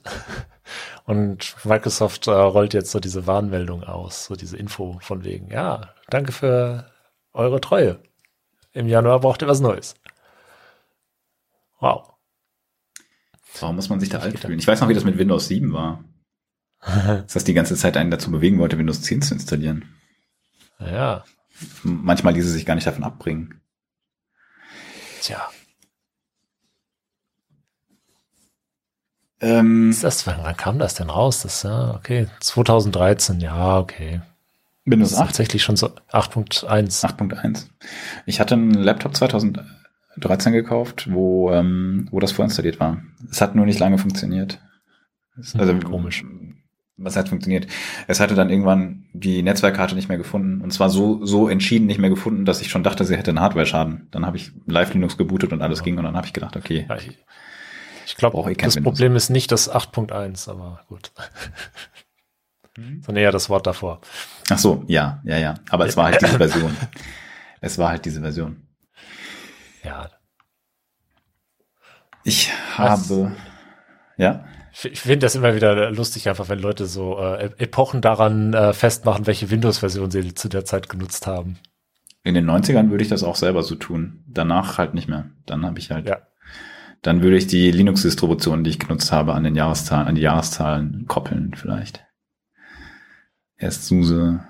Okay, seitdem dann eigentlich irgendwann später Ubuntu, da hat sich nicht mehr so viel getan. Kann ich höchstens die Versionen aufzählen. So, ich glaube, ich habe dich gerade unterbrochen. Ähm, ja, ich dachte, wir könnten, ich hatte ja eingeführt oder wir haben eingeführt, dass wir nochmal so Kurzmeldungen am Ende haben von Sachen, die es nicht in eine, ein komplettes Thema im, in der, im Hauptteil schaffen. Und da hätte ich noch zwei, drei Sachen, die ich noch, noch reinwerfen würde, äh, wenn wir schon bereit sind, dahin zu wechseln. Ja, ich denke schon. Okay, dann das war ja schon quasi eine. Das war schon quasi eine, ja. Äh, das ist ein bisschen ein wilder Ritt, ganz viele Sachen, die, die ein bisschen zusammengeworfen sind. Manche guten Sachen, manche, manche weniger gut. Ähm, eine Community-Rückmeldung. Und zwar hatten wir Googles Stadia Shutdown behandelt, äh, der eigentlich relativ fair abläuft, aber Problem ist, wenn man Spielstände hat, dann ist man möglicherweise äh, ja am Arsch beziehungsweise auf die Publisher oder die Entwickler angewiesen, dass die einem möglicherweise erlauben, diese Spielstände auch außerhalb von Stadia zu verwenden. Und da hat jemand offensichtlich wirklich viel Zeit in Red Dead Redemption 2 verbracht. Nearly 6000 hours on Stadia backs Rockstar, also Rockstar die Entwickler, for Character Transfer. Ich weiß nicht, ob daraus was geworden ist, aber ich hoffe, ich drücke dem äh, dem Fan die Daumen, dass das klappt, weil das ist halt wirklich. ich weiß nicht, wie stark man da an einem Charakter arbeiten kann. Äh, dafür kenne ich das Spiel nicht gut genug. Du kennst es ja ein bisschen. Ja. Aber es ist sicherlich bitter. Also ich muss sagen, ich bin fasziniert davon. Äh, 6000 Stunden soll er in das Spiel gesteckt haben. Ich, das Spiel hat sehr viel Content, aber für so viele tausend Stunden, puh, wow. Das ist wirklich äh, verhältnismäßig extrem viel. Ich glaube, es gibt nicht viele Spieler, die so viele Stunden in dem Spiel haben. Er ist sicherlich eine Ausnahme, das ist klar. Aber ähm, ja, beeindruckend. Ich verstehe, das ist so Teil des Fallouts, den wir meinten, als wir darüber redeten. Auch wenn die die monetären Ausgaben kompensieren, was ja schon mal ganz cool ist. Solche Sachen, da würde ich mir wünschen, dass da pragmatische Lösungen gefunden werden und die Charakter, Charaktere zum Beispiel transferiert werden können, weil die Spieler können nichts dafür, ähm, dass die Plattform nicht erfolgreich geworden ist. Im Gegenteil, diejenigen, die dran geglaubt haben, sind jetzt gearscht. Also, drück mir dem, dem Menschen die Daumen. Ähm, dann der BSI-Chef. Hast du da gehört, was mit dem war? Oh, der hat, hat so da was gemacht. Der, der hat jetzt auch so einen, so einen netten Namen davon getragen, ne? Hat er? Ich glaube, den kennt man jetzt nur noch als Cyberclown. Ja, den hatte er auch schon vorher. Also Cyberclown hieß ja schon, als er angetreten, als er seinen Job angetreten hat, der Herr Schönbohm. Ja, okay, ah. aber das ist jetzt noch mal so Okay, jetzt, jetzt ist der Begriff Cyberclown vielleicht mehr in den Mainstream gelandet. Also Hintergrund ist, man fand den schon, der hatte halt eigentlich keine Fachkompetenz in dem Bereich. Da waren vorher Leute, die sich mit dem Thema auskannten, so Cybersicherheit, irgendwie IT-Dings, und er hatte halt keinen, er hatte keine Erfahrung, aber er hat so ein Netzwerk aufgebaut. Und das hat ihn mutmaßlich in diesen Job gebracht. Und das, ähm, dieses Netzwerk könnte jetzt der Grund sein, dass er da auch wieder rausfliegt. Zumindest hat Nancy Faeser, unsere äh, Bundesinnenministerin, Ministerin, Ministerin, sich ein bisschen in der Richtung geäußert. Ich bin aber mal sicher, äh, nicht, noch nicht ganz sicher. Der, die Vorwürfe von Böhmermann haben eigentlich nicht so richtig viel Substanz für mich. Also ja, er hat dieses Netzwerk mit aufgebaut. Ja, da ist eine wahrscheinlich sehr eng im Zweifel mit dem russischen Inlandsgeheimdienst verbandelte Firma in diesem Netzwerk drin. Er selber ist nicht mehr Vorsitzender, hat aber enge Kontakte zu dem Vorsitzenden, der das jetzt macht und war auch auf, auf einer, äh, auf irgendwie so einer Jubiläumsveranstaltung. Ob es wirklich reicht, um ihn rauszuschmeißen, ist mir nicht ganz klar. Also ähm, Ablösung wird wahrscheinlicher, titelt die Tagesschau, seine Nähe zu einem umstrittenen Lobbyverein und okay, Vorgang um die Zertifizierung einer dubiosen Software, das ist mir jetzt neu. Ähm, wir sind natürlich gerade in der Zeit, diese, diese Nähe war schon vorher bekannt. Jetzt ist natürlich Russland nochmal in einem ganz anderen Licht und gerade auch was Cybersicherheit betrifft, wird da sicherlich jetzt mehr hingeschaut als früher und zwar früher wohl auch schon sinnvoll gewesen wäre. Aber nun gut, wir werden sehen. Es war jedenfalls bemerkenswert, was Böhmermann da mh, hm, angesprochen hat. Wie gesagt, die Vorwürfe sind nicht an sich neu, aber er hat sie zugespitzt und ähm, in eine größere Öffentlichkeit gebracht. Es ist sowieso, ja, Kommentare waren so, naja, okay, im Sinne von, was hat das BSI eigentlich jemals für uns getan? die Leute sind vielleicht nicht ganz happy damit, in welchem Umfang das BSI wirklich für die Cybersicherheit im Land beiträgt. Aber vielleicht sind sie einfach nur schlecht in der Sichtbarkeit. Das war aber, wie gesagt, nur eine kurz, kurz News. Wir werden verfolgen, was da passiert. Ähm, ja. FIFA erscheint, FIFA trennt sich, also die Marke FIFA wird nicht mehr für EA-Spiele verwendet. Das ist jetzt schon ein bisschen ältere News.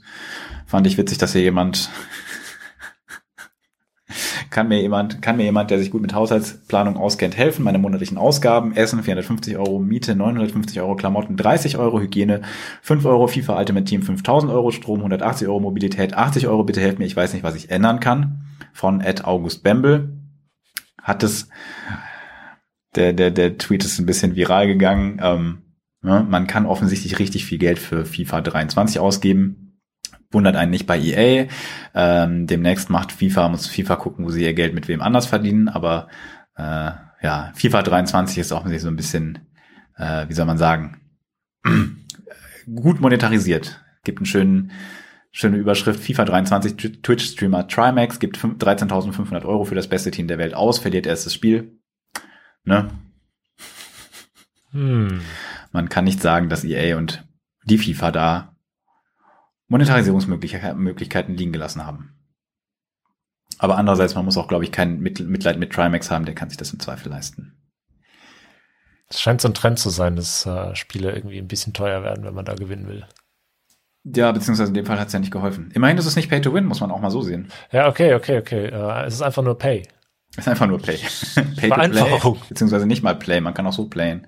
Pay to Pay halt einfach. Pay, ja. pay to Pay. Pay. pay. Das, das ist der, der, der, der, der, der neue Slogan dafür. Ähm, ja, was war noch? Es gibt noch eine Übersicht, die hat Melnik geteilt, Andrei Melnik, äh, der, ich weiß nicht, frühere, frühere, aktuelle, ich glaube frühere inzwischen ukrainische Botschafter, der war so ein bisschen, ist so ein bisschen medial unterwegs, äh, immer sehr provozierend aufgetreten. Die Leute haben schon gesagt, für einen Diplomaten ist er überraschend undiplomatisch. Der hat eine Übersicht geteilt, das ist aus einer größeren Liste von einem Yale Part irgendwie, Yale CELI List of Companies, verlinken wir natürlich. Die haben Firmen aufgeführt, die noch in Russland aktiv sind und in welchem Umfang das bekannt ist. Und da hat er die Deutschen von geteilt und gesagt, diese deutschen Unternehmen bleiben immer noch in Russland und unterstützen mit Investments und steuern dieses mörderische russische Terrorregime. Mit eurem blutigen Geld werden Raketenangriffe auf ukrainische Städte und Zivilisten finanziert. Das werden die Ukrainer nie vergessen und nie vergeben. Wie gesagt, er ist schon eher so auf der Zuspitzungsseite, aber natürlich keine ungerecht, also es ist ein verständlicher Vorwurf. Es sind aber natürlich nicht nur deutsche, deutsche Unternehmen auf der Liste. Es sind genauso amerikanische Unternehmen, also US-amerikanische Unternehmen auf der Liste, andere EU-Unternehmen, andere, äh, andere Staaten, ja. Kann man sich anschauen. Ist vielleicht ganz interessant, sich das mal anzusehen. Auch der Umfang der noch weiterlaufenden äh, Aktivitäten ist unterschiedlich. Ähm, es gibt eine Kritik an Chrome und Google. Manifest V3, da wurde ich sogar im mhm. Stream nachgefragt. Hast du mitbekommen? Ähm, ja. Aber was jetzt konkret? Also das Manifest V3 es schwieriger macht, einen äh, Werbeblocker zu implementieren oder noch was anderes? Ja, genau, genau der Aspekt. Also okay. es gibt eine neue ja, Schnittstellendefinition für Plugins im Browser, also in Chrome konkret und Chrome über Chromium ist ja Grundlage ganz vieler Browser. Inwieweit das alle betrifft, weiß ich nicht. Es gibt offensichtlich Forks, die das besser besser umsetzen. Ich weiß nicht, ob die gezwungen sind sozusagen oder ob es sehr schwierig gemacht wird, das nicht umzusetzen. Ähm, wenn man böse wäre, könnte man sagen, Google versucht da sehr stark äh, die Technologien zu behindern, die halt heutige Adblocker wie uBlock Origin, wie AdBlock Plus, wie andere Anbieter äh, uBlock, uBlock Plus ist äh, nicht kommerziell, AdBlock Plus, äh, uBlock Origin ist nicht kommerziell, AdBlock Plus ist ein kommerzielles Produkt, ähm, die die nutzen. Die werden massiv eingeschränkt in ihren Möglichkeiten Google verkauft das natürlich als ein Gewinn an Sicherheit, Privatsphäre und was auch immer man als Google Corporate Communication Team da äh, schreiben würde. Ich glaube dem gar nichts. Das Ganze ist natürlich, um Googles Revenue nicht weiter einzuschränken, weil das natürlich kacke ist, wenn deine Werbung nicht ausgespielt wird. Meine Theorie. Also, äh, dass es in vielen anderen Browsern landet, unter anderem auch im Firefox, äh, hat einfach die Bewandtnis, dass man möglichst wenig, also dass man möglichst simple Schnittstellen haben will. Allerdings hat Firefox äh, bzw. Mozilla sich dann dazu entschieden, doch beides zu unterstützen. Das ist aber für die äh, so richtig Pain in the Ass, weil gerade eben um die Entwicklung des Browsers und dieser ähm, dieses Plugin-Ökosystems zu vereinfachen, will man da nicht so viele verschiedene Manifests eigentlich haben, aber sie machen es halt jetzt trotzdem, weil die Community das nicht gut findet, wenn Werbeblocker nicht gut gehen. Und ich glaube, die sehen da auch wieder einen Anknüpfpunkt, um wieder in den Browser War einzusteigen und User zurückzuziehen. Ähm, die haben ja massiv Marktanteile verloren in den letzten Jahren und leider ja. ja äh, versuchen jetzt alles Mögliche, um wieder da zurückzugewinnen. Also, ist genau. Geschickter Punkt, um da wieder einzusteigen. Firefox, die News ist schon etwas älter als die letzten zwei Wochen, aber Firefox unterstützt beides weiter. Ähm, also auch die alte äh, Version 2. Und äh, das ist hoffentlich ein Punkt, wo sie sich ein bisschen absetzen können. Wir, also aus Security-Sicht höre ich immer von, von, von äh, Experten in dem Research-Gebiet, dass Firefox da Schwächen hat gegenüber Chromium. Trotzdem aus einer Web-Freiheitssicht würde ich jedem raten, Firefox zu nutzen, weil äh, Chrome zu benutzen ist ein bisschen wie, ähm, weiß ich nicht, ne? Den, den einen Ring zu verwenden. Im, Im ersten Moment fühlt sich das vielleicht gut an, aber man macht das Böse stärker mit jedem Einsatz. Oh, sehr schöne Parallel. Naja, Google hat Don't Be Evil aufgegeben, also hm? was ist die Schlussfolgerung daraus? Join the dark side, we have cookies. And Gut. ads. Cookies ersetzen sie jetzt demnächst durch mehr Fingerprinting, aber come to the dark side, we have Fingerprinting klingt jetzt nicht gut. I. Dafür weniger Ad. Dafür weniger Adblock. Naja. Hm. Ähm, also, ne? Dann, Warnung dann vor. Dann hoffen wir mal, dass äh, Mozilla sich da nicht verrennt, weil eben, wenn man Sachen macht, um Programmierung zu vereinfachen und diese Sachen dann nicht mehr macht und, naja, Browser haben sowieso schon das Problem, dass die Codebasis sehr komplex ist und zu Qualitätsmängeln führt. Sie haben aber auch Hoff das. Ja. Ja, dann, dann hoffe ich mal, dass der komplexer werdende Code, was, äh, also der wird zwangsläufig komplexer, wenn man mehr Schnittstellen unterstützt, ähm, nicht dazu führt, dass, er, dass die Browser schlechter werden oder der Browser, der Firefox konkret. Äh, gut, der Browser selber wird wahrscheinlich nicht schlechter. Es kann halt sein, dass der Support mit Third-Party-Plugins geringer wird. Ich hoffe aber sehr, dass das nicht der Fall ist. Einige Leute werden nicht drum rumkommen, ihre Vollversion nur noch dafür anzubieten.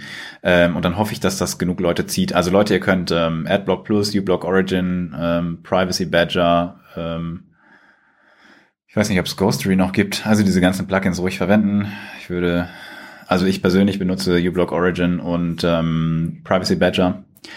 Ähm, halte das auch für im Prinzip sehr sinnvoll.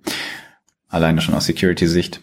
Ähm, man kann natürlich Ausnahmen definieren für Seiten, die, wo man das entweder technisch braucht oder die Werbeeinnahmen ähm, trotzdem haben möchte.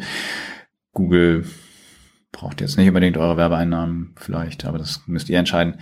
Ähm, naja, jedenfalls seid auf der richtigen Seite und entscheidet euch, Firefox zu unterstützen. Wie gesagt, ähm, ein reines Ein-Browser-Ökosystem wollen wir nicht. Das hatten wir in den 90ern schon mal und das war nicht gut die Innovation wird gehemmt. Das sieht man schon auf dem Safari, ein Browser äh, Experience äh, Erlebnis Betriebssystem iOS. Ne? Da gibt's nämlich auch keinen Wettbewerb. Das, äh, ja, auch wenn es so aussieht, als ob. ja, es gibt Wettbewerb im Frontend. Herzlichen Glückwunsch. Ja. Ähm, Chatkontrolle, richtige Scheißidee von der EU. Ich hoffe, dass die Bundesregierung sich dagegen einsetzt. Ähm, die EU sagt natürlich, äh, nee, das brauchen wir, weil böse ähm, Missbrauchsdarstellungen von Kindern. Man weiß, dass das ein häufiges Argument ist, um mehr Überwachung zu rechtfertigen. Ähm, Leute, die sich mit der Materie auskennen, sagen auch, dass das nicht geeignet ist und es viel bessere Wege gäbe, damit umzugehen. Ähm, konkret gibt es einen Artikel auf Heise, der sagt, effektiv hat die Kommission keine guten Argumente und rudert mit irgendwelchen so nicht belegten Zahlen, die jemand im Netz gefunden hat, so ungefähr herum, um das zu argumentieren. Der Artikel leitet ein mit unverhältnismäßig ineffektiv falsche Rechtsgrundlage und Türöffner für das Aushebeln von Verschlüsselung und Massenüberwachung. Ne? Um sich so einen Artikel auf Heise zu verdienen, muss man auch schon ein bisschen was leisten an Verkacken. Also herzlichen Glückwunsch an die EU-Innenkommissarin Ilva Johansen. Die hat sich das nämlich hier eingetreten. Und ich hoffe sehr, dass da noch was dagegen getan wird, weil diese Begründung, mit der hier eine sehr umfassende Kontrolle im Prinzip der gesamten Bevölkerung, wir haben das schon erklärt, ja, rein theoretisch kann es passieren, dass eure privaten Familienfotos plötzlich von irgendwelchen Leuten gesichtet werden, weil sie aus irgendeinem Grund in der AI ein komisches Flag äh, geraced haben. Das möchte man vielleicht nicht haben. Ähm, das sollte man also ja kritisieren und äh, ja und, und nicht vergessen, dass dieses, diese Flags nicht nur ähm, versehentlich dort äh, gesetzt werden können, sondern das kann man auch provozieren. Also man kann die Signatur von Fotos entsprechend anpassen, dass KIs da Kinderpornos drin sehen, obwohl das irgendwie, weiß ich nicht, Foto von einem Burger ist oder in einem, in einem nächsten Level wäre natürlich auch das möglich. Ich meine, dann wird noch mal eine menschliche Kontrolle stattfinden, aber keine Ahnung, angenommen, du hast deine Kinder beim Planschen im Pool fotografiert und würdest dieses äh, hochkriminelle Bild mit, äh, weiß ich nicht, deiner der, der Oma der Kinder teilen, dann willst du vielleicht nicht, dass irgendwelche komischen, möglicherweise noch outgesourcten äh, Security-Experten sich das auch noch anschauen. Ne? Gab es doch schon diesen Fall, ich war das, das war aber glaube ich ein Amerikaner, ähm, der ein Foto von seinem äh, kranken Kind gemacht hat, um das dem Kinderarzt zu schicken und deswegen hat er jetzt keinen Google-Account mehr. Interessanter Twist, aber durchaus nachvollziehbar, dass das passieren kann, ja. Ganz klare Kinderpornografie, wenn man da so eine wunde Stelle auf dem Hintern oder was weiß ich wo fotografiert, um das dem Arzt zu schicken. Im ja. Zweifel noch, noch mit Gewalt, äh, irgendwie gewalttätigen äh, Handlungen verbunden, ja. Ja, also ganz klar fürs Kinderwohl, dass man auch die Kommunikation mit dem Arzt unterbindet. Medizinische Anwendung Nicht. ist auch ein gutes Beispiel, das ist richtig. Also hier kommentiert das sehr schön jemand. In Zukunft sollen Behörden unsere Familienchats kontrollieren und entscheiden, welche Apps wir installieren können. Ende-zu-Ende-Verschlüsselung werde untergraben. Also, wir müssen dagegen eintreten, weil das ist nicht zielführend. Das geht deutlich übers Ziel hinaus. Es ist schlecht belegt. Kurz zusammengefasst, einfach ein riesiger Scheiß über das Ziel hinaus wäre ja toll, dann wäre das Ziel ja wenigstens erreicht. Ja, es geht einfach in die falsche es ist Richtung. Am Ziel vorbei. Oder was heißt vorbei? Es ist in eine andere Richtung. Wie gesagt, ich finde das unverhältnismäßig ineffektiv, falsche Rechtsgrundlage, wissenschaftlich schlecht begründet mit be schlecht belegten Zahlen und Türöffner für das, also das, das war eine Einführung von mir und Türöffner für das Aushebeln von Verschlüsselung, Massenüberwachung. Also nicht das Aushebeln, Aushebeln von Massenüberwachung, sondern die Einführung. Also, ne, wenn, genau, schön wär's. Das wäre das, das wäre mal eine Innovation auf EU auf EU-Ebene. Also, ne, setzt euch dagegen in Gang, ruft eure Abgeordneten an und sagt ihnen, weshalb das vielleicht eine schlechte Idee ist. Ähm, und das Argument, dass Konzerne das ja heute schon machen, ist ja jetzt, also wie wir sehen, ja, wenn Google da äh, Kommunikation mit dem Arzt zensiert, dann ist das ein richtig geiles, überzeugendes Argument. Genau. Ähm, das war es fast noch eine ganz kleine positive Nachricht zum Ausgang. Äh, Devolo ist ein deutsches Unternehmen, was halt so Netzwerkkram herstellt. Die hatten, sind ein bisschen in, also Powerlan, Heimvernetzung, sowas. Die sind in Schwierigkeiten gerutscht in, gerutscht in wirtschaftliche, weil halt die wirtschaftliche Lage gerade ein bisschen schwierig ist. Hatten ein Insolvenzverfahren im Eigen, wie nennt sich das in Eigenverwaltung? Schutzschirmverfahren. Sind da raus und es sieht wieder ganz gut aus. Auch mal was Schönes. Schade, ich dachte, man äh, wird diese Powerlan-Adapter endlich los. Na gut. so, schön, schöner Zynismus zum Abschluss. Mann, ich wollte doch hier. Nicht. Guck mal, Leute, deutsches Technologieunternehmen. Müssen wir mal ein bisschen. Es ist nicht Wirecard. ich, ich sag's nochmal, Powerlan ist Pfui. So. Das, das war mein Abschlusssatz. Na gut, na gut. Okay, also, in diesem Sinne, ne? Äh, verlegt euch gute LAN-Kabel, ähm, kauft euch ordentliche Switches, in denen nicht äh, chinesische oder russische oder amerikanische Hintertüren verbaut sind. Äh, lasst euch nicht genau, von der. EU überwachen. Access Points aus der Region. Access Points aus der Region. Freilandhaltung. Verschlüsselt immer schön eure Backups. Macht überhaupt Backups. Vertraut bei Backups nicht auf Apple. Ne? Die, die machen irgendwelche komischen Dinge mit euren Backups. Mm, und ansonsten lasst euch nicht unterkriegen und wir sprechen uns. Oder ihr hört uns wieder in zwei Wochen, wenn es wieder heißt, das ist in den letzten zwei Wochen im Internet passiert. Yes. Hast du noch letzte äh, Worte? Ja, äh, die, die, das obligatorische, schaut mal in die Discord-Community rein. Da genau. ist noch zu wenig los. Das müsst ihr ändern, das müsst ihr ändern. Wir, wir, äh, wir rufen dazu auf. Wie gesagt, ihr könnt auch weiter Fotos davon teilen, wenn ihr den Podcast hört. Das haben wir, glaube ich, im Podcast noch nicht gesagt. Wir haben das nur gepostet. Kann das sein? Das kann sein. Das haben wir in, in der Folgenbeschreibung geschrieben. Ja. Also so, wir sind jetzt sozusagen das äh, Get Real, Be Real. Be Real heißt es, oder? Ja, Be, Be Real hieß das. Be ja. Real. Wir sind jetzt Be Real in Podcast. Wir sind nicht die Ersten, die das ausdenken. Ich weiß, müssen wir uns nicht schreiben. Das heißt, wenn ihr das kritisieren wollt, schreibt es im Discord. Wir sind das Be Real, der Podcast. Teilt Fotos, wenn ihr es dürft, ähm, davon, wie ihr den Podcast hört, entweder von euch oder von dem, was ihr dann seht. Wie gesagt, wenn ihr dabei keine Rechte Dritter oder von euch selber verletzt. Ähm, ansonsten kommt in den Discord, schreibt uns auf Twitter, schreibt uns Mails. Wir versuchen zu antworten und wir freuen uns, von euch zu hören. Ich hoffe, ihr auch, ihr euch auch von uns. In dem Sinne, bis zum nächsten Mal. Ja, macht's gut. Ciao, ciao. Und ciao.